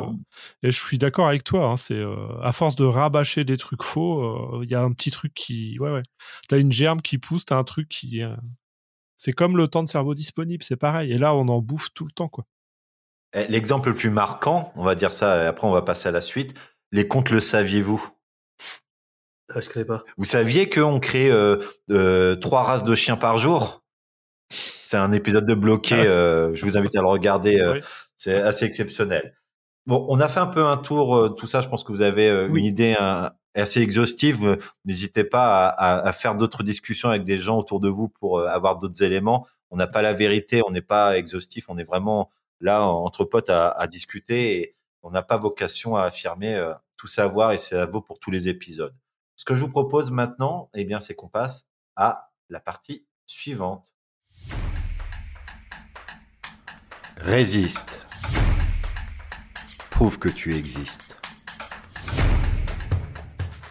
Tous les grands régimes de l'histoire euh, totalitaire, euh, on pense à l'Empire romain, l'Empire byzantin, l'Empire perse, euh, même euh, le régime d'Athènes, même si c'était euh, éclaté en multiples cités avant qu'ils se, se réunissent pour combattre l'envahisseur. On parle des, nazis, on parle des bolcheviks, tout ce que vous voulez, tous les empires, toutes les forces totalitaires finissent par s'effondrer. C'est quand même pure folie de vouloir toujours avoir un résultat différent en faisant toujours la même chose.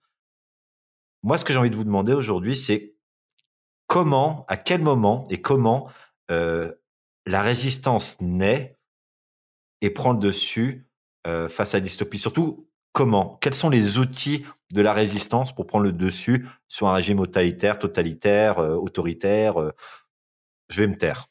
Plein de trucs en R, quoi. Voilà, c'est ça. Après, Euh, il, reste, R. il reste quand même la Chine et la Russie, ça fait un moment, et euh, les gens qui sont pas d'accord, on les revoit plus beaucoup. Hein. Ah, par rapport au fait que tous les régimes totalitaires euh, se Mm. cassent la gueule, c'est ça? Bah ouais, ouais, là, il. Donc, alors, à moins que ce soit sur euh, une durée ou un temps euh, que, malgré mon très vieil âge, euh, je n'ai pas connu. quoi. bah, euh, De toute façon, tout régime, qu'il soit totalitaire ou pas, hein, il y a une bascule de temps, de périodes plus dures et de périodes plus douces. hein. Les régimes doux euh, tiennent pas non plus. bah, la démocratie, c'est le moins pire des régimes qu'on ait trouvé, à ce qui paraît, C'est la dictature d'une majorité sur une minorité, en théorie. la démocratie. Du coup, c'est une dictature euh, représentative, c'est ça? En gros. c'est ça, ouais, c'est. Chercher l'erreur. C'était quoi la question au début? Je pense qu'on dérive un peu là ce soir. Comment la résistance naît face à une dystopie? Ouais, quels sont, bah, quels sont les outils de la résistance pour, euh, bah, euh, pour, pour commencer à naître et comment à, se propager On peut faire le comparatif avec le film, bien évidemment, c'est notre outil. Euh, Il y a déjà pour moi une forme de d'iconographie qui est très présente dans le film et qui permet aux gens de s'identifier euh, à V. Ça commence euh, avant tout par un masque. Est-ce que Kevin, tu peux me dire le nom du masque, s'il te plaît? Ah non, il m'embête sur les anglicismes. Alors, euh, il s'appelle Fox comme le renard, non? C'est pas ça? Guy Fawkes. Guy Fox. Voilà, Guy Fawkes. Donc, qui est un personnage qui a vraiment existé, Ouais. qui est récemment pris comme un, un personnage anarchique et, on va dire, euh, mis en valeur, alors qu'historiquement, avant, c'était plutôt l'image du traître. Donc, c'est amusant comment, euh, tu, par rapport à une utopie, une dystopie, euh, Toujours comment un traître, 400 ans après, devient euh, l'image de la de l'anarchie et de la révolution en marche. dépend de quel côté on se place, c'est toujours pareil. Ouais. Est-ce que en termes iconographiques, vous avez remarqué euh, aussi d'autres choses euh, à travers le film ou à travers euh, l'histoire euh, Moi, je regarde l'iconographie, par exemple, de la résistance, euh, pas forcément à la dystopie, mais euh, enfin quoique le côté auto- autoritaire de l'homme. Il y a énormément de symboles, par exemple de la femme forte, l'affiche We Can Do It, par exemple. On a une vraie iconographie, euh, la nana avec son bandana et qui fait un, un bras musclé ou à moitié un bras d'honneur, quoi. On sait pas trop euh, ce que c'est, mais euh, les gens ont besoin de s'identifier parce que derrière le masque peut être n'importe qui. Bah, en fait, la résistance, j'ai l'impression qu'elle est de la même façon que créer euh, l'État totalitaire. Une grosse, l'iconographie, comme tu dis, en fait, c'est un truc utilisé aussi par, euh, par euh, dans les dystopies, le symbole de, le symbole nazi, par exemple. Là, je sais plus son vrai nom, qui est à la base un, symbole solaire tibétain, ouais, ouais, qui a été déformé. Mais du coup, c'est rigolo parce qu'en fait, la résistance, c'est naît comme c'est créé l'État totalitaire, en fait en réponse, mais un slogan important comme euh, comme l'État totalitaire, une iconographie importante. Ils vont utiliser les mêmes armes en fait. Euh, un héros, euh, mmh. c'est-à-dire qu'en gros il y a le leader charismatique d'un côté, mais on va dire que quand tu es dans du côté des gentils, tu dis pas leader charismatique, mais tu as ton héros, hein. tu as ton De Gaulle, tu as, as, une image, tu as une image forte, tu as ton Jean Moulin. Dans les deux cas, en fait, ils utilisent les mêmes armes. un slogan, Chacun a son slogan, chacun a son image. En fait, on va lutter contre euh, de la même façon que le régime s'est mis en place. C'est, euh, je crois, pour la croix nazie, c'est la Svastika, là. Ouais, la Svastika. Svastika. Svastika, voilà, exactement. Il me semble que c'est un symbole solaire et c'est rigolo parce que, c'est rigolo. Ça a été tellement important que maintenant on voit ça, c'est scandaleux. Alors que vraiment, au Tibet, c'était euh, quelque chose que tu pouvais voir. Il me semble. Ouais, mais enfin, c'était tout à fait un, signe qui était utilisé pour autre chose. Et a priori, euh, quant à moi, ce que je pensais, on pouvait l'utiliser dans les deux sens. Il y avait une histoire de sens à un moment donné sur, euh, sur la croix gammée. Ouais, c'est comme euh, la, croix renversée. la croix renversée, on dit que c'est un symbole diabolique. Mais c'est pas, c'est pas un symbole diabolique, en fait. D'après ce que j'ai compris, j'ai pas vérifié l'info sur, j'ai regardé ça sur YouTube, je suis pas sûr de ce que je raconte. mais concrètement, voilà, il y a une iconographie, il y a aussi souvent une couleur. Là, dans V pour Vendetta, on est quand même sur une couleur euh, rouge et blanche qui est mmh. très marquée. Là, en termes de, de, de, soulèvement qu'il y a eu, on pense aux gilets jaunes. Que tu sois de gauche ou de droite, c'est un mouvement qui s'est rassemblé sous une même idéologie. L'idéologie toujours de revenir à quelque chose du passé qui était soi-disant plus agréable. Et là, c'était vraiment le, jaune, euh, le gilet. C'était voilà, t'appartenais pas vraiment à, un groupe de personnes, t'appartenais à un mouvement qui voulait plus de confort. Et c'est le seul moment où ils se sont unis, en fait. De l'extrême gauche, de l'extrême droite, euh, du, des gens du milieu. Euh. Ouais, c'était pas politisé, quoi. C'était vraiment tout le monde. Exactement, ouais. Mmh. C'était vraiment. Euh... Mais toi, c'est toujours cette unité face à une difficulté commune. Là, c'était euh, avec un ennemi clairement identifié. L'idée, c'est que pour, pour unir des gens, il faut que tu les unisses face à un ennemi commun. Oui. Et il faut identifier, tu regardes en 39-45, l'ennemi commun pour les nazis, c'était les juifs. Tu regardes pendant la crise des Gilets jaunes, je prends des exemples en vrac, mais c'était euh, le gouvernement. Tu regardes aujourd'hui, euh, et c'est quelque chose dont j'ai peur, j'en parle ouvertement. Aujourd'hui, j'ai l'impression que les minorités arabes et musulmanes sont les nouveaux juifs des années 2000, quoi. C'est la sensation que j'ai. Après, euh, c'est une, une, sensation. Ça veut pas dire que c'est la vérité. C'est juste un truc qui. Ah bah c'est. Hmm. C'est pas une sensation. C'est euh, on nous rabâche avec ça euh, les méchants musulmans, le terrorisme. même si tu veux passer outre ce truc-là qui est un raccourci dégueulasse, c'est quand même tout ça qui est dit quoi. Et puis là, en plus, on va taper, on va taper sur les juifs. Là, ça revient en force. C'est, moi, ça, ça, ça, ça pue quoi. Ça fait vraiment peur. Et, euh, et moi, j'ai. Ouais, vas-y, excuse-moi. Non, non, euh, pour euh, ce que disait Kevin, enfin, on a parlé tout à l'heure que pour basculer en dystopie, il fallait un élément déclencheur. Et pour la résistance, c'est pareil, c'est un élément déclencheur. C'est-à-dire que pour les gilets jaunes, bah, il y a eu un ras-le-bol et il y a un moment, clac, ils se sont mis, ils se sont groupés et c'est passé comme ça. V. Derrière une nana à la base. Ouais. Et V, du coup, parce qu'au départ, il a le masque, mais personne ne le connaît. Donc, euh, son iconographie à lui, ben, s'il fait rien, euh, personne ne le voit. Donc, ah, il éclate le bâtiment. Euh, ouais, c'est ça, exactement. C'est ça, l'élément déclencheur, il est là. Donc, il y la a prise de la Bastille. L'éclatement du, du truc. Euh, plus le feu, d'artifice avec notamment le V qui, qui fait en feu d'artifice là, c'est assez marrant d'ailleurs. Et puis après la musique, qui est euh, donc le piratage des euh, systèmes euh, de haut-parleurs pour diffuser de la musique. Et donc là, il fait la mise en place pour ce pour que son iconographie soit connue et reconnue, quoi. Et pouvoir poursuivre donc on arrive quand même on arrive quand même dans une guerre de communication où chaque groupe, chaque courant de pensée veut faire un acte mémorable, associé à une communication et retrouver l'ensemble de ces symboles pour arriver à, finalement à la même finalité. C'est flippant. Non, bah non, parce que c'est des. Enfin, c'est flippant, oui et non. C'est on... a toujours vécu avec ça, on va dire. Enfin, euh, tu, tu, ah, mais on les major là, on les major, on les major, on les augmente. On est de plus en plus dans l'extraordinaire. On a eu le 11 ah. septembre et tout, c'était un truc de ouf le 11 septembre. Qui ah aurait pensé que des, enfin, qui aurait pensé que ça allait arriver ça le 11 septembre? Bah, Peut-être parce qu'on a eu une période trop calme pendant pas mal d'années. Moi, je suis plutôt dans le. Moi, je vois plutôt une évolution positive au, terme des siècles. Mais étonnamment, on est dans la période la plus la plus pacifique de notre histoire.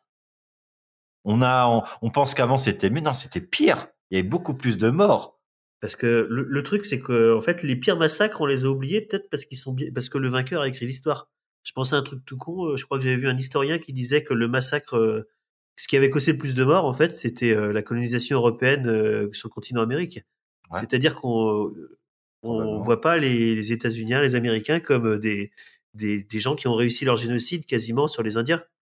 Ouais. Pareil pour euh, le Royaume-Uni et la colonisation, c'est-à-dire que comme en fait on est les Français, la colonisation, les Belges, le Royaume-Uni. Là, je pensais à, à, par rapport à l'Australie qu'il fallait pas. Euh, avec les indigènes. Ouais, les, Australiens, pareil. Euh, quand on regarde des trucs, on voit des témoignages sur l'île de Tasmanie euh, assez effrayants. Euh, une source qui dit qu'il s'était amusé à, à prendre les bébés pour les retirer leur, voilà, donc euh, les femmes, comme comme d'habitude, hein, on sait à quoi ils servaient, voilà. Mmh. Euh, donc euh, en fait, j'ai pas l'impression que c'est plus meurtrier qu'avant. Attention, je dis pas qu'il faut pas faire attention, hein, et que ce qui est embêtant, c'est la puissance des armes. C'est juste ça. Il faudrait pas qu'il y ait un, comme dans le film Oppenheimer, qui se disent que on appuie sur le bouton et tout est détruit. Bah, c'est aujourd'hui, c'est la première chose qu'on brandit, c'est la menace nucléaire. Là, le conflit s'enlise. Poutine, c'est des menaces nucléaires. C'est on, rentre, on rentre clairement là-dedans et c'est horriblement effrayant. Putain, ça me fout les jetons quand même. Bah, c'est un sentiment qu'on avait peut-être oublié en fait parce qu'on était trop, euh, trop à l'aise. Vous vieillissez les gars, vous réagissez différemment. Aussi. Mais moi j'ai de l'espoir. À part pour le climat, j'ai de l'espoir. Ouais. Ouais, tu m'étonnes. Non, moi j'ai pas d'espoir. Hein. Euh, moi je suis plutôt en pente descendante par rapport à l'espoir ambiant, si tu veux tu n'as pas, euh, c'est l'obscurité de l'humanité où tu peux avoir quelques lueurs à travers l'humain, pour moi. Euh, je ne mettrais pas autant d'emphase, je dirais simplement que. Laisse-moi être poétique, merde. et que, non, moi, je, je, sens que ça descend et que ça descend pas dans le bon sens. Fallait pas croquer la pomme. Non, non, non, non, on est dans une période de crise et c'est vrai que tant qu'on se. Un peu un truc tout bête, hein, je pense que. Il y aurait. Enfin, là, le problème, c'est l'argent. Hein je pense qu'on arriverait à, avoir des sous, à faire baisser le chômage. Euh, comme d'habitude, les extrémistes ne montraient pas et ça serait plus calme. Tu peux pas faire baisser le chômage parce que, comme il y a de l'inflation, il faut augmenter le chômage pour que l'inflation baisse. C'est compliqué. je maîtrise pas tous les euh, non, mais c'est, non, mais c'est ça. Hein. c'est, assez simple. Pour faire descendre les prix, il faut arrêter la consommation pour que ceux qui produisent ou ceux qui vendent descendent leur prix. Il y a moins de demandes. Donc, pour avoir moins de demandes, tu mets les gens euh, dans la merde financièrement. C'est un très gros résumé, c'est une façon de penser, mais. C'est l'opposé de la théorie keynésienne, quoi. Donc, euh, keynésienne comme Kennedy comme John Maynard Keynes, un économiste euh, américain qui a parlé euh, de la division horizontale du travail, le, travail à la chaîne, etc., et qui a inspiré le Fordisme. et j'ai une vraie question à vous poser. Et bon courage pour répondre, vous avez trois heures. Donc on voit voilà l'iconographie, la couleur, les actions, euh, les coups d'éclat, la communication pour que les gens puissent s'identifier, avoir ce biais de tribalisme, s'unir derrière derrière euh, ce symbole, derrière ces idées-là. Mais si on regarde le film et les actions de V au début notamment, et après ce qui se passe par la suite dans le film, euh, où il arrive à regrouper tout le monde pour sa date du 5 novembre et faire en sorte que tout le monde avance pacifiquement sans avec le masque pour aller affronter le, gouvernement et le Hitler anglais. Comment on peut faire pour différencier la résistance du terrorisme? Kevin, je te sens chaud là. Ah, qu'est-ce que c'est que cette question?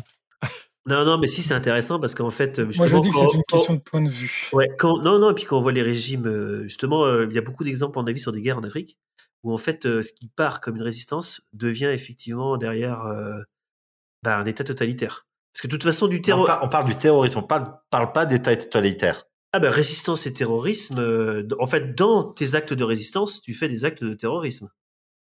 En fait, il y a une barrière. euh, c'est terrible, mais il y a une barrière. C'est justement V. euh, Enfin, c'est terrible, mais euh, le film est fait de sorte qu'on apprécie V. Mais il y a deux trois actes qui font. Ah bah, ouais, je sais pas. Toi, alors moi, personnellement, à la fin du film, quand j'étais ado et même aujourd'hui, j'arrive pas à détester V. Je sais pas pour vous là. Qu'est-ce que vous en pensez? Ah non, mais je suis d'accord avec toi. Ah, toi, tu l'aimes bien le V. Ah, je l'aime bien. Ouais. Mais parce le, le mais film il, est il fait des orienté. trucs dégueulasses. Oui, non. Hein? C'est oui et non. C'est là où est la nuance. Il y a- C'est là où il y a la vraie nuance. Mais je vais laisser les autres parler. Je donnerai mon avis à la fin. Vas-y. Parce que je... Est-ce que vous en pensez quoi de V les autres?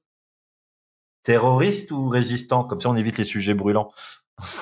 Bah t'as pas, euh, ah, ça dépend de quel point de vue on se place effectivement, parce que euh, par rapport euh, au chancelier, V c'est un, c'est un terroriste effectivement. Et c'est euh, c'est pareil euh, si si on, on se place. euh, C'était c'est quoi ce qu'ils ont essayé de dissoudre là euh, l'État français euh, récemment un truc écologiste là? Enfin ils parlent de d'écologie de terrorisme écologique. Et après, ils reviennent. C'est des propos qui sont hyper forts, quoi. Alors que, enfin, pour les bassines, enfin bref, je, je, je Ah les un peu, mais euh, là, c'est, ouais, c'est- ouais. tu vois, il y a des termes qui sont employés et c'est, euh, c'est confusant, on va dire. Alors confusant, ça n'existe pas, mais c'est, euh, c'est ma responsable qui est québécoise et qui parle de, elle dit c'est confusant quand elle trouve un truc qui est un confusant, peu, là. ouais, c'est ça exactement. Donc euh, V, ouais, bah ouais, il est, il est effectivement sympathique même euh, si je le trouve un peu lourd à force euh, quand il parle euh, à force ça c'est un peu gonflant quoi Oh non, c'est exceptionnel. ah non non non à la première fois ça m'a pas marqué mais là je dis oh, putain pff, il, y en a trop en c'est VO, mon, ça point- passe c'est mieux. mon point de vue hein. Ah, la VF, elle est très chouette. hein. À la VF est très chouette, mais en VO, ça passe mieux. eh ben Ouais, bah tu vois la VF euh... ouais enfin, je trouvais ça un peu plus plat du coup euh, en VF Comment tu ressens, Ju- ouais, comment tu le ressens, le V? Ouais, bah c'est ça, sympathique. Et si on se passe du coup du point de vue de l'État en place actuellement, effectivement, c'est un terroriste. Euh, si tu te places du côté de la résistance, bah c'est un héros. Donc euh, c'est toujours le même débat et je sais pas comment trancher là-dessus moi. Comment moi je me placerais dans ce dans ce monde-là euh, Putain, c'est chaud quoi. Monsieur Julien, je te sens plein de réflexion et tu vas nous sortir un pavé, je le sens bien. non, on va, on va essayer de faire court. Euh, v pour moi est un terroriste dans le sens où pour moi il est, je le pense pas du tout résistant. Donc euh, si je le sens pas résistant, faut bien que je le mette quelque part. Par contre, je le mettrais plutôt dans la case du vengeur, un esprit vengeur. Je m'explique. Lorsqu'il discute avec Padmé à un moment donné, je vais l'appeler Padmé, la demoiselle, pour ceux qui ont la référence. Ah Et l'agent Smith pour lui? Par exemple aussi, c'est que il lui dit en criant "Regardez ce qu'ils m'ont fait". C'est l'une des rares fois où il s'énerve. Donc c'est-à-dire que pour moi, tout ce qu'il fait, c'est de la vengeance. Et rés- le- le- l'idée même de la résistance n'est qu'un prétexte en fait pour y arriver ou pour masquer ses actes euh, belliqueux, terroristes derrière, enfin le- les meurtres euh, et les destructions qu'il fait à foison pendant pendant toute la durée du film. Pour moi, c'est un terroriste sympathique, mais euh, absolument pas résistant. C'est juste un prétexte, en fait. Et même si la finalité de la résistance n'a que pour but euh, de faire tomber le pouvoir, mais je suis pas certain qu'au niveau de la peuplade, il soit vraiment impliqué.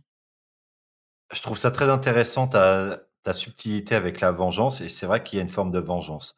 Mais la vengeance, pour moi, a été l'élément déclencheur qui lui a permis de prendre conscience et d'amener à la résistance. Parce que selon moi, ce qui différencie résistance et terrorisme, c'est la cible des actes que tu commets. Le terrorisme a pour vocation de frapper n'importe où, n'importe quoi et surtout n'importe qui. Tandis que la résistance, ça a pour vocation de frapper les coupables. En l'occurrence, les symboles, le Parlement. Il veut attaquer tous ceux qui lui ont fait euh, des expériences sur lui et tout ce qui gravite autour du président. Il s'attaque au président, mais jamais il va attaquer les innocents. Et c'est ce qui fait pour moi la, la grande, la différence entre le résistance. Le 11 septembre, c'est du terrorisme. Ils ont attaqué n'importe qui, des gens qui n'avaient rien fait. La V attaque, en l'occurrence, euh, l'État, le gouvernement, les complices, ceux qui s'enrichissent, ceux qui contribuent à l'ignorance, ceux qui renforcent le contrôle des masses. Et pour et ce qui lui est arrivé, ce qui le pousse à la vengeance, l'amener à prendre conscience que ça permettra un soulèvement pour quelque chose de plus libre arbitre, mais qui reviendra dans 100, 200 ans à du totalitarisme, comme d'habitude. C'est ça la grosse différence pour moi entre résistance et terrorisme. Bah moi, le V pour moi c'est un terroriste de base. Je vais te dire pourquoi. Alors déjà après je nuancerai le propos parce que j'ai lu un petit article qui était sympa qui disait euh, bon à la base c'est une BD culte, hein, faut reparler. La BD est plus nuancée et c'est vraiment un anarchiste qui affronte un gouvernement fasciste. Et là l'analyse disait que le film en fait c'est plutôt un fasciste qui attaque un autre gouvernement fasciste. Et c'est vrai que moi en fait ce personnage euh, il est drapé dans la vengeance. Hein, point final. D'ailleurs c'est même dit dans le film à un moment donné il y a une scène où il parle de son film préféré et où euh, Nathalie Portman qui évoque en fait euh, euh, la nouvelle population plus jeune. C'est pas le comte de Monte Cristo ou... C'est le comte de. J'ai dit pas, j'ai pas dit comte de Monte Cristo. Non. J'ai dit quoi Non, t'as rien dit. donc c'est le comte de Monte Cristo. Et donc à la fin, elle, dit que j'aime bien ce film, mais je suis triste pour Mercedes, donc l'amoureuse de, de, du comte de Monte Cristo, qui dit en fait il, il a préféré sa vengeance à elle.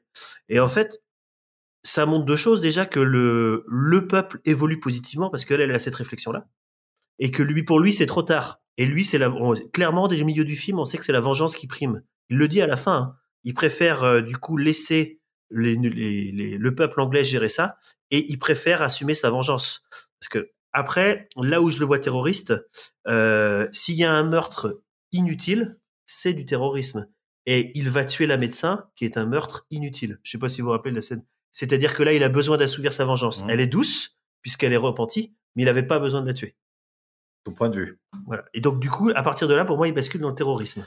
Oui, mais à, la différence, tu parlais de fascisme, par contre, il laisse le pouvoir au peuple, il laisse le pouvoir à la représentante du peuple, à ses jeunes, Nathalie Portman, qu'il a plus ou moins formaté, je te l'accorde, quand même le pouvoir décisionnel de lancer le train ou pas. Ah oui, parce qu'il en a plus rien à faire, il veut sa vengeance. C'est là non, il n'en a pas plus rien à faire. Il espère que tout ce qu'il a fait amènera à ça. Non, il laisse sa mamise. Mais pour moi, c'est, je sais pas ce qu'en pensent les autres, pour moi, c'est la vengeance la priorité. Et notamment dans le choix, il leur propose la date du 11 novembre. 5, 9, 5 novembre, 5 pardon. Euh, il leur laisse, euh, il, leur, il laisse le choix au peuple et c'est le peuple, il leur donne des équipements, c'est le peuple après qui se soulève. Il a montré la voie, après c'est le peuple qui a suivi. Et c'est pas du fascisme, c'est pas du totalitarisme. Le peuple, non, mais lui, oui. Oui, mais un, un contre tous, à l'origine, tu vois, c'est un combat qui mène personnellement pour inspirer. C'est le symbole finalement qui a permis d'inspirer le peuple pour avoir cette action-là de, de résistance pacifique au début. Hein. Ils attaquent pas les flics, il se passe rien. Oui, il a fait péter deux bâtiments, il y a sûrement des victimes. Ils ne parlent pas des victimes collatérales, mais... Bien sûr, mais on est dans de l'idéologie, là. On n'est pas dans... Mais je suis d'accord avec toi sur le principe. Hein. On se rappelle qui torture Nathalie Portman? Euh, Ouais, tout à fait. Il la torture, hein, c'est quand même... Euh, ouais, carrément, c'est vrai. et en fait, euh, ce personnage. C'est le meilleur moment du film. Euh, ce personnage, en plus, un truc tout bête. on l'aime bien. pour un truc tout bête. Hein. Tu lui enlèves sa culture euh, que Yann a trouvé un petit, euh, que as trouvé un petit peu trop. Tu lui enlèves sa culture, c'est plus un personnage sympathique. C'est un petit Hitler à son, à son tour. C'est-à-dire que on l'aime bien parce qu'il sauve la culture, parce qu'il parle bien. Mm. Moi, je suis naïf. Hein, je me fais tout le temps avoir avec quelqu'un qui parle bien et qui place de la culture. Il aurait un discours plus stupide, plus caricatural comme, comme John Hurt en tant que président. Tu le détestes. Oui, mais il aurait les idées de John Hurt. En l'occurrence, c'est son côté culture qui permet de l'éveiller, d'avoir cette prise de conscience et d'amener à, à, cette résistance, à cette, euh, cette volonté de liberté. ouais, il résiste à quoi en fait? Il veut quoi? Il veut l'autonomie des, des, esprits, l'autonomie du peuple. Il veut, il veut le beurre, le beurre, putain. Quand il est, Nathalie Portman a, a, du beurre, Ivy a, a, du beurre sur sa tartine, elle en revient pas. Ils n'ont plus rien du tout. Oui, oui, Il y a une privation totale. Il veut que la répartition, c'est comme notre cas aujourd'hui, hein, 5% des personnes détiennent 95% des richesses.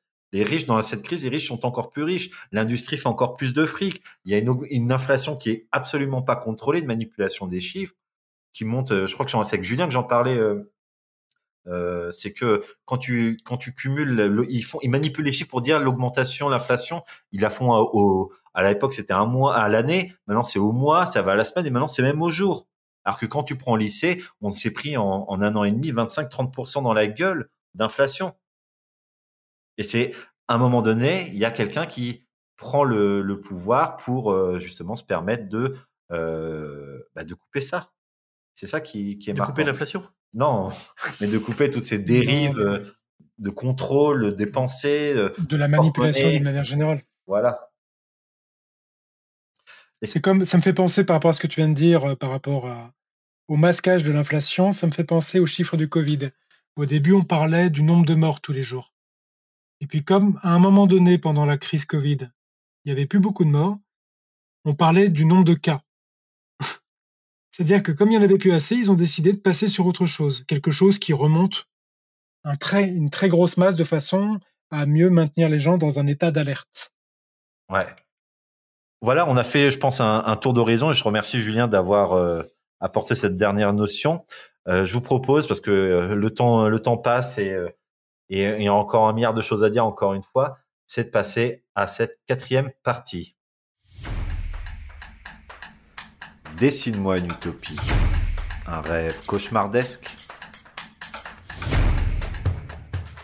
J'ai envie pour conclure cet épisode, euh, avant vos, vos recommandations, euh, c'est de faire un, petit jeu, et c'est que euh, on crée ensemble une utopie. Quatre esprits, plutôt globalement d'accord, mais avec des différences. Est-ce qu'une utopie déjà peut se faire toute seule ou à plusieurs? Mais on va essayer de la construire ensemble. Qui veut commencer pour parler de ce qu'il aimerait voir dans son utopie? Kevin, je le sens. alors, très chauvin, développer l'éducation. Ok. Est-ce que tu as une réforme, Yann, toi? Euh, Alors, je... c'est pas, une, pas une réforme parce que c'est vrai que c'est pas évident d'imaginer une utopie parce que c'est propre à chaque individu, on va dire. Euh, moi, je serais pour euh, la boîte de volant à 2 euros. pour le badminton, ok. J'en sens, je sens qu'il y en a un d'entre nous, Yann, qui veut pas se mouiller, mais je le balance pas. Hein. mais plus sérieusement, t'as as un truc que tu aimerais proposer pour ton utopie? Euh, ben non, mais après, ça va être des trucs. Euh... Enfin, j'ai. Miss France. non, non, mais c'est vrai que ça. Pff, ça va être des des trucs euh, plus consensuels et tout ça. Et je trouve ça un peu dégoulinant l'utopie. Donc euh... voilà, égalité. Ok, Miss France. Euh, Julien. Alors, moi, je vais être un peu satirique. Je voudrais mettre en place une utopie digitale. Bah, développe. Parce et explique, moi je suis neuneux. Je sais pas ce que, c'est. pas évident. Alors, je, je, voudrais mettre en place une utopie digitale. Ça veut dire quoi pour moi? Ça veut dire que je m'arrangerais pour que pour maîtriser tous les flux d'informations qui, qui passent sur les systèmes informatiques, donc tous les réseaux. C'est-à-dire qu'à chaque fois que quelqu'un voudra se connecter sur Internet, il devra utiliser son identité numérique pour que je sache exactement en temps réel ce qu'il ce qu'il fait, ce qu'il consulte je mettrai en place un système monétaire électronique détaché de toute monnaie réelle de façon à maîtriser l'historique de tous ces achats. je mettrai en place aussi euh, des médias euh, très ciblés, très orientés et très limitatifs, euh, de façon à ce qu'il ait une possibilité de consulter qu'un certain type d'informations. Et plein de petites choses comme ça qui feraient qu'on on irait dans le meilleur des mondes. Non, mais on avait dit utopie, Julien. Ouais, c'est une dystopie. Bah là. Si, ça c'est mon utopie. ça, ça, bien et, ce sera notre dystopie, exactement. Ah ouais, bien ça, joué. super totalitaire. Bah, non, non, bah, c'est ça. ça hein. un peu, euh, la dystopie, euh, c'est une utopie. Hein. Mm. Et une utopie, c'est une, dystopie. ratée. Non, elle n'est bah, pas ratée pour celui qui la met en place, mais euh, donc voilà. C'est une question de mm. point de vue. Ah non, parce que pour celui qui la met en place, c'est de l'utopie. Oui, c'est ça. Donc c'est l'utopie de Julien. voilà. Messieurs, agenouillez-vous. Et toi, tu mets quoi dans ton utopie Eh bien, moi, je retire justement tout ce qui est digital. oh non, tu veux pas, tu veux pas mettre de doigts. toujours d'informatique? Ah ouais, bah voilà le même truc. J'ai pas osé la faire, celle-là. Ah, Pardon. Pas de whisky? Oh. Ah, non, non, je retire tout ce qui est. euh, euh, faut que tu trouves un autre Ça mot va être dur de reprendre maintenant. tout ce qui est Surtout pour la coupure. qui est, numérique. euh, Numérique. numérique, euh, qui soit. Pff, Ouais, tout ce qui est numérique, je le retire. Et j'en profite en même temps, je mets mon deuxième point. J'en profite pour étaler les populations et que chaque personne ait son, son sa maison avec son bout de terrain et qu'il apprenne à cultiver la terre à, à minima avec des cours de de d'agriculture à l'école pour que chacun puisse euh, s'auto-alimenter un peu plus et avoir plus d'autonomie euh, euh, écologique. Là, on sent bien le, le côté anarchique anti-système quand même. Non, pas anarchique. Donc, Pour moi, il faut un cadre. plus. Non, non, je suis désolé. Ça veut dire que là, tu irais même jusqu'à ré- récupérer ton eau, à essayer de produire ton potager, à générer ta propre électricité. Mais où, où est-ce que tu te crois quand même? Dans une utopie. Hmm. Parce que le Hitler digital, là, il va pas me la faire à l'envers. hein. Euh, Kevin, une autre proposition pour ton Ah bah, utopie? Ah bah moi, l'utopie, je suis très bisounours. Hein, euh, baisser le chômage et, et du coup, euh, voilà, baisser le chômage. Après, le problème du comment est autre. Mais le problème de l'utopie, déjà, aller vers où je veux, une baisse du chômage, travailler pour tous. Et après, tu découvres comment y aller. Après, le problème, c'est la méthode. On, Ouais. on va d'abord créer l'utopie et la méthode va être dégueulasse. Ah.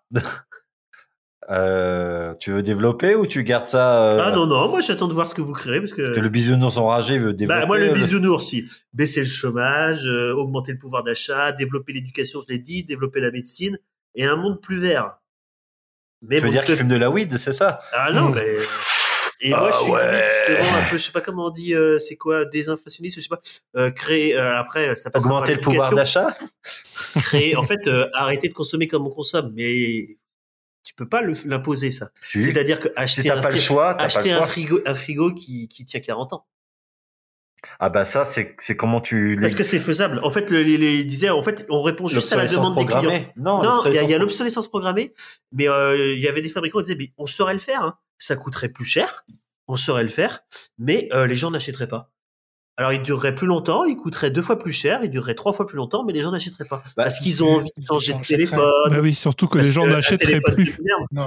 Ouais, les Non, téléphones sont les plus gens achèteraient si tu fais des façades qui se changent, par exemple. Si tu prévois que la construction permet de le personnaliser tous les deux ans, si tu veux changer juste la coque extérieure tout en gardant la même mécanique, tu pourrais le faire.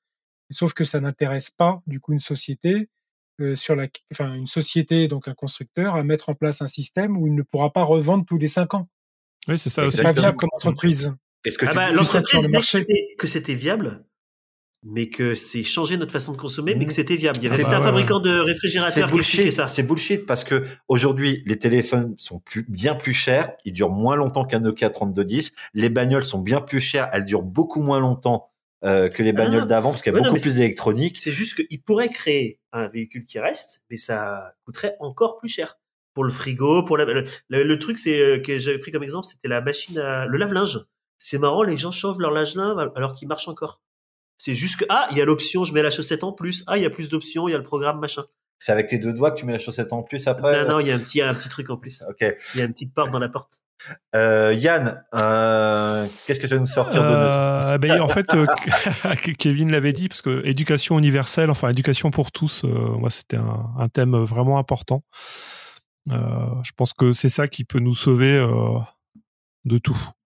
On l'a pas déjà l'éducation Bah. universelle avec tout ce qu'on a sur ouais, YouTube. non, c'est et plus large, c'est plus large. Ah, ouais, bah après. Et c'est oui. mondial, attention. Eh, faut pas oublier, c'est un objectif mondial. hein. Ouais, Ouais. ouais, si on l'a, Ouais, mais- on l'a. euh, après, faut faire le tri, quoi. Ouais, mais sur des connaissances de socle commun, je veux dire, euh, sur YouTube, tu as des cours de maths, tu as des cours d'informatique, tu as des cours Ah bah tu créer des trouves, sites euh, web. tu trouves euh, tu de trouves tout. tout. ouais. On a notre, on a notre ami Lia en plus qui va nous aider euh, si on trouve pas exactement ce qu'on cherche ou si on n'a pas la solution. l'IA. Elle va nous Oui, tout à fait. Euh, écoutez Euh, l'épisode sur Terminator. D'ailleurs, il faudrait qu'on refasse un épisode sur l'IA parce qu'il y a quand même matière à dire. Ah bah Euh, surtout depuis là, hein, depuis depuis un an, ouais, c'est énorme, hein. Mm, carrément. Ouais, D'autant plus, d'autant plus que j'étais pas là sur Terminator, donc moi ça m'intéresse vachement. Et ben, Ah, Julien est heureux, il se réveille. Donc, euh, ouais, la paix dans le monde alors. La, la paix, euh, quand tu parles de paix, PAX. Ah, pas comme dans les nuls. Non, pas comme dans les nuls, même si j'adore euh, les nuls. C'est ma culture. euh. Mind Electronic Fourreur, qu'est-ce que vous faites? Alors, comme, euh, comme utopie, bon, je pense que ce qui serait le plus intéressant pour moi, c'est être capable de monter le niveau. euh, J'aime pas dire le mot intellectuel, mais le, le- le- bon, je vais quand même l'utiliser, le niveau intellectuel globalement des gens, le niveau de conscience des gens à un level beaucoup plus haut. Euh, avoir une méthode d'éducation complètement différente de ce qu'on a, favoriser les échanges sociaux, les échanges entre les personnes, favoriser la compréhension de soi aussi, euh, favoriser tout ce qui est l'écoute, c'est-à-dire qu'on n'a pas besoin dans un premier temps à savoir euh, des trucs très compliqués pour les gamins. Il faut vraiment, je pense, travailler dès très tôt les interactions sociales, l'écoute et la gestion de son euh, de son soi.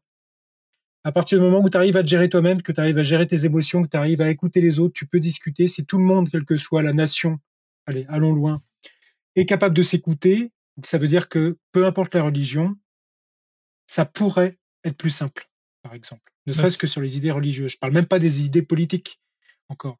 Mais euh, si on arrivait à partir sur quelque chose comme ça, vraiment changer à la base tout le système de formation, d'éducation, que ce soit familial ou à l'école, euh, ça pourrait être pas mal.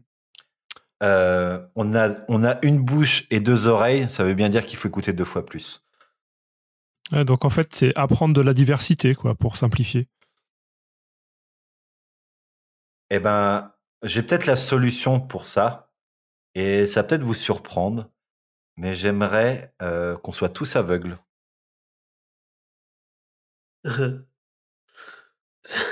Explique. Alors, j'ai pas dit qu'on soit tous des Ivoiriens. Oh, c'est naze. Oh là là là là là Oh, c'est naze. Non, qu'on soit tous aveugles. Parce que aujourd'hui, ce qui crée la différence, euh, si on a l'éducation universelle, tout ce qu'on a évoqué avant, ça va être uniquement visuel. C'est-à-dire que si tu veux faire une galère et que tu es aveugle, tu vas un petit peu galérer quand même. Tout ce que tu vas te concentrer, ça va être, tu vas pas voir la personne, tu vas parler avec elle. Alors bien sûr qu'il pourrait y avoir d'autres conflits euh, idéologiques, etc. Mais comme on est aveugle, on peut pas se taper dessus parce qu'on pourrait taper sur son voisin. Donc, euh, à part si tu sais que tu as une foule bien plus ou quoi, bref, il y aura l'humain sera suffisamment ingénieux pour trouver des moyens de se taper Ah, sur la gueule. complètement, hein, parce que tu sais, il y a du, le foot pour aveugles avec des Ouais, clochettes. l'handifoot. Il y a- ça, ça, ça n'empêcherait pas totalement. Ça, Je serait- sais, mais laisse-moi dans mon utopie, putain. Ouais. Hein. Et puis alors, je peux t'assurer que le vol à la tire, ce serait plus facile. mais regarde, ne serait le jugement Ouais. sur l'apparence. Courir avec une canne blanche, c'est compliqué quand même. Non, mais le, le jugement sur Portrait du l'apparence, euh, que ce soit la couleur de peau, que ce soit la forme physique, etc. euh, on créerait peut-être, c'est comme l'uniforme d'une certaine façon, on se créerait peut-être moins d'in- d'inégalités et on concentrerait notre euh, nos sens sur justement l'écoute et euh, sur sur le fait de communiquer. Alors typiquement, ce que tu, que tu viens d'évoquer, moi je l'aurais jamais imaginé parce que en fait, ce- c'est comme tu l'as évoqué au début, c'est pour ça que je, je parle du sujet. Comme quoi, dernièrement encore, toi, à titre personnel, tu m'en avais parlé. Tu m'avais expliqué euh, justement des commentaires très désagréables d'une personne dans un centre commercial, euh, justement dû à l'apparence, euh, on va dire plutôt euh, côté origine, Ouais. euh, bêtement, parce que le, le mec était un crétin. Et euh, moi, n'ayant jamais rencontré ce, ce, ce type de- d'inconvénient-là, euh, j'aurais jamais pu imaginer ce genre d'utopie, par exemple. Je comprends. On m'a traité de sale bougnoule, pour résumer. Voilà. Sans aucune raison particulière. Donc, tu vois, Kevin, le voleur Mhm. dans ton histoire, c'est lui, en fait.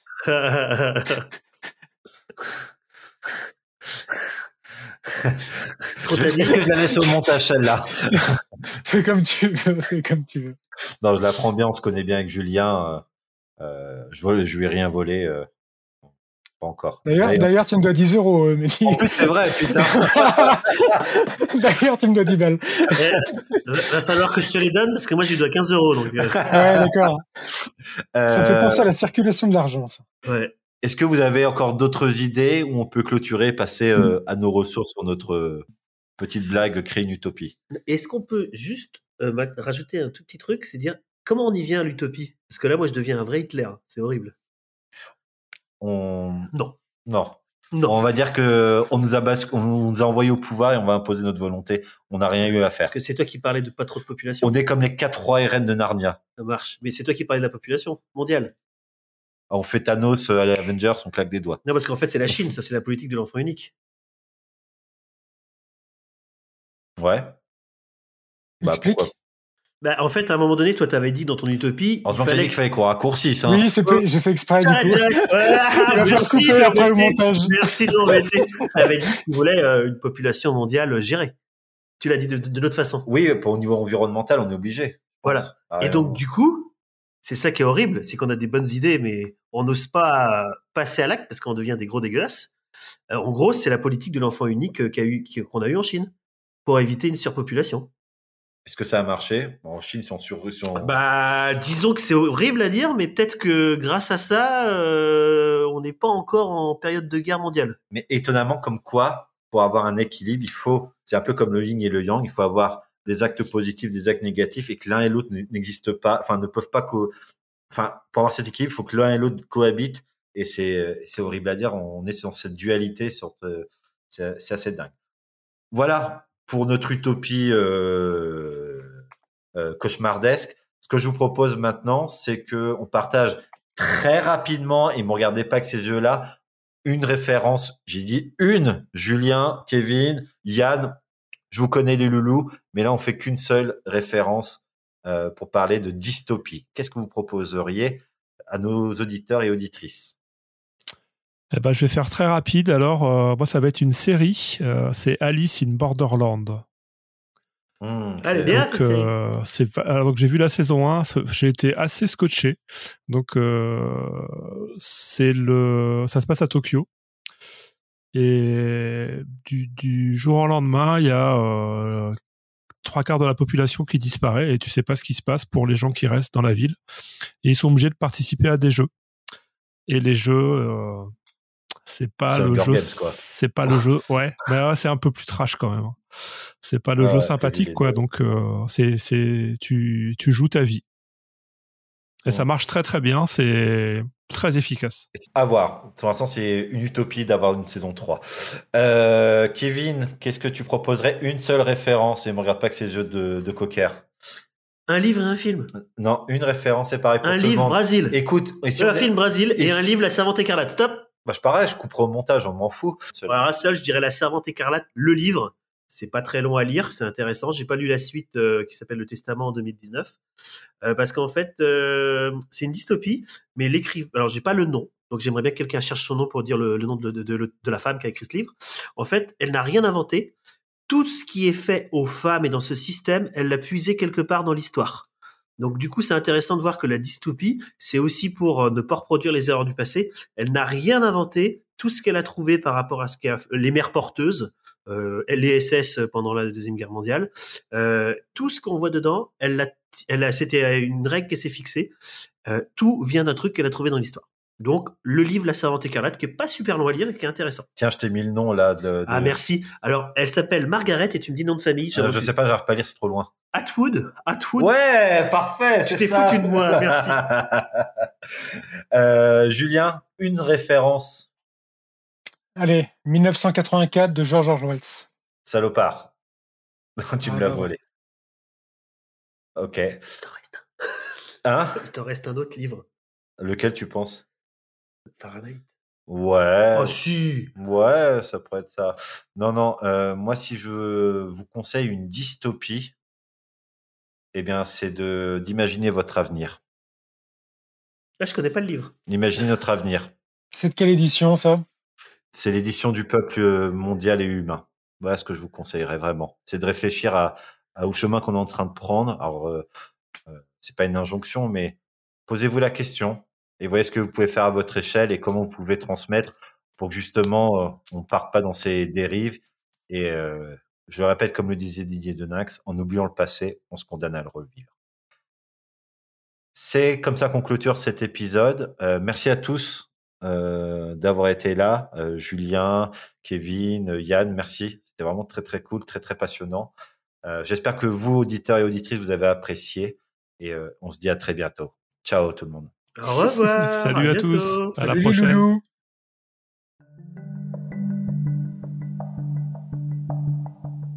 Merci d'avoir écouté cet épisode de Fallait pas croquer la pomme, le podcast de comptoir. Si vous aussi, vous avez passé un bon moment en écoutant cet épisode, vous pouvez bien sûr vous abonner et laisser une évaluation sur votre application de streaming musical et retrouver toute notre actualité sur Instagram avec Fallait pas croquer la pomme. Ciao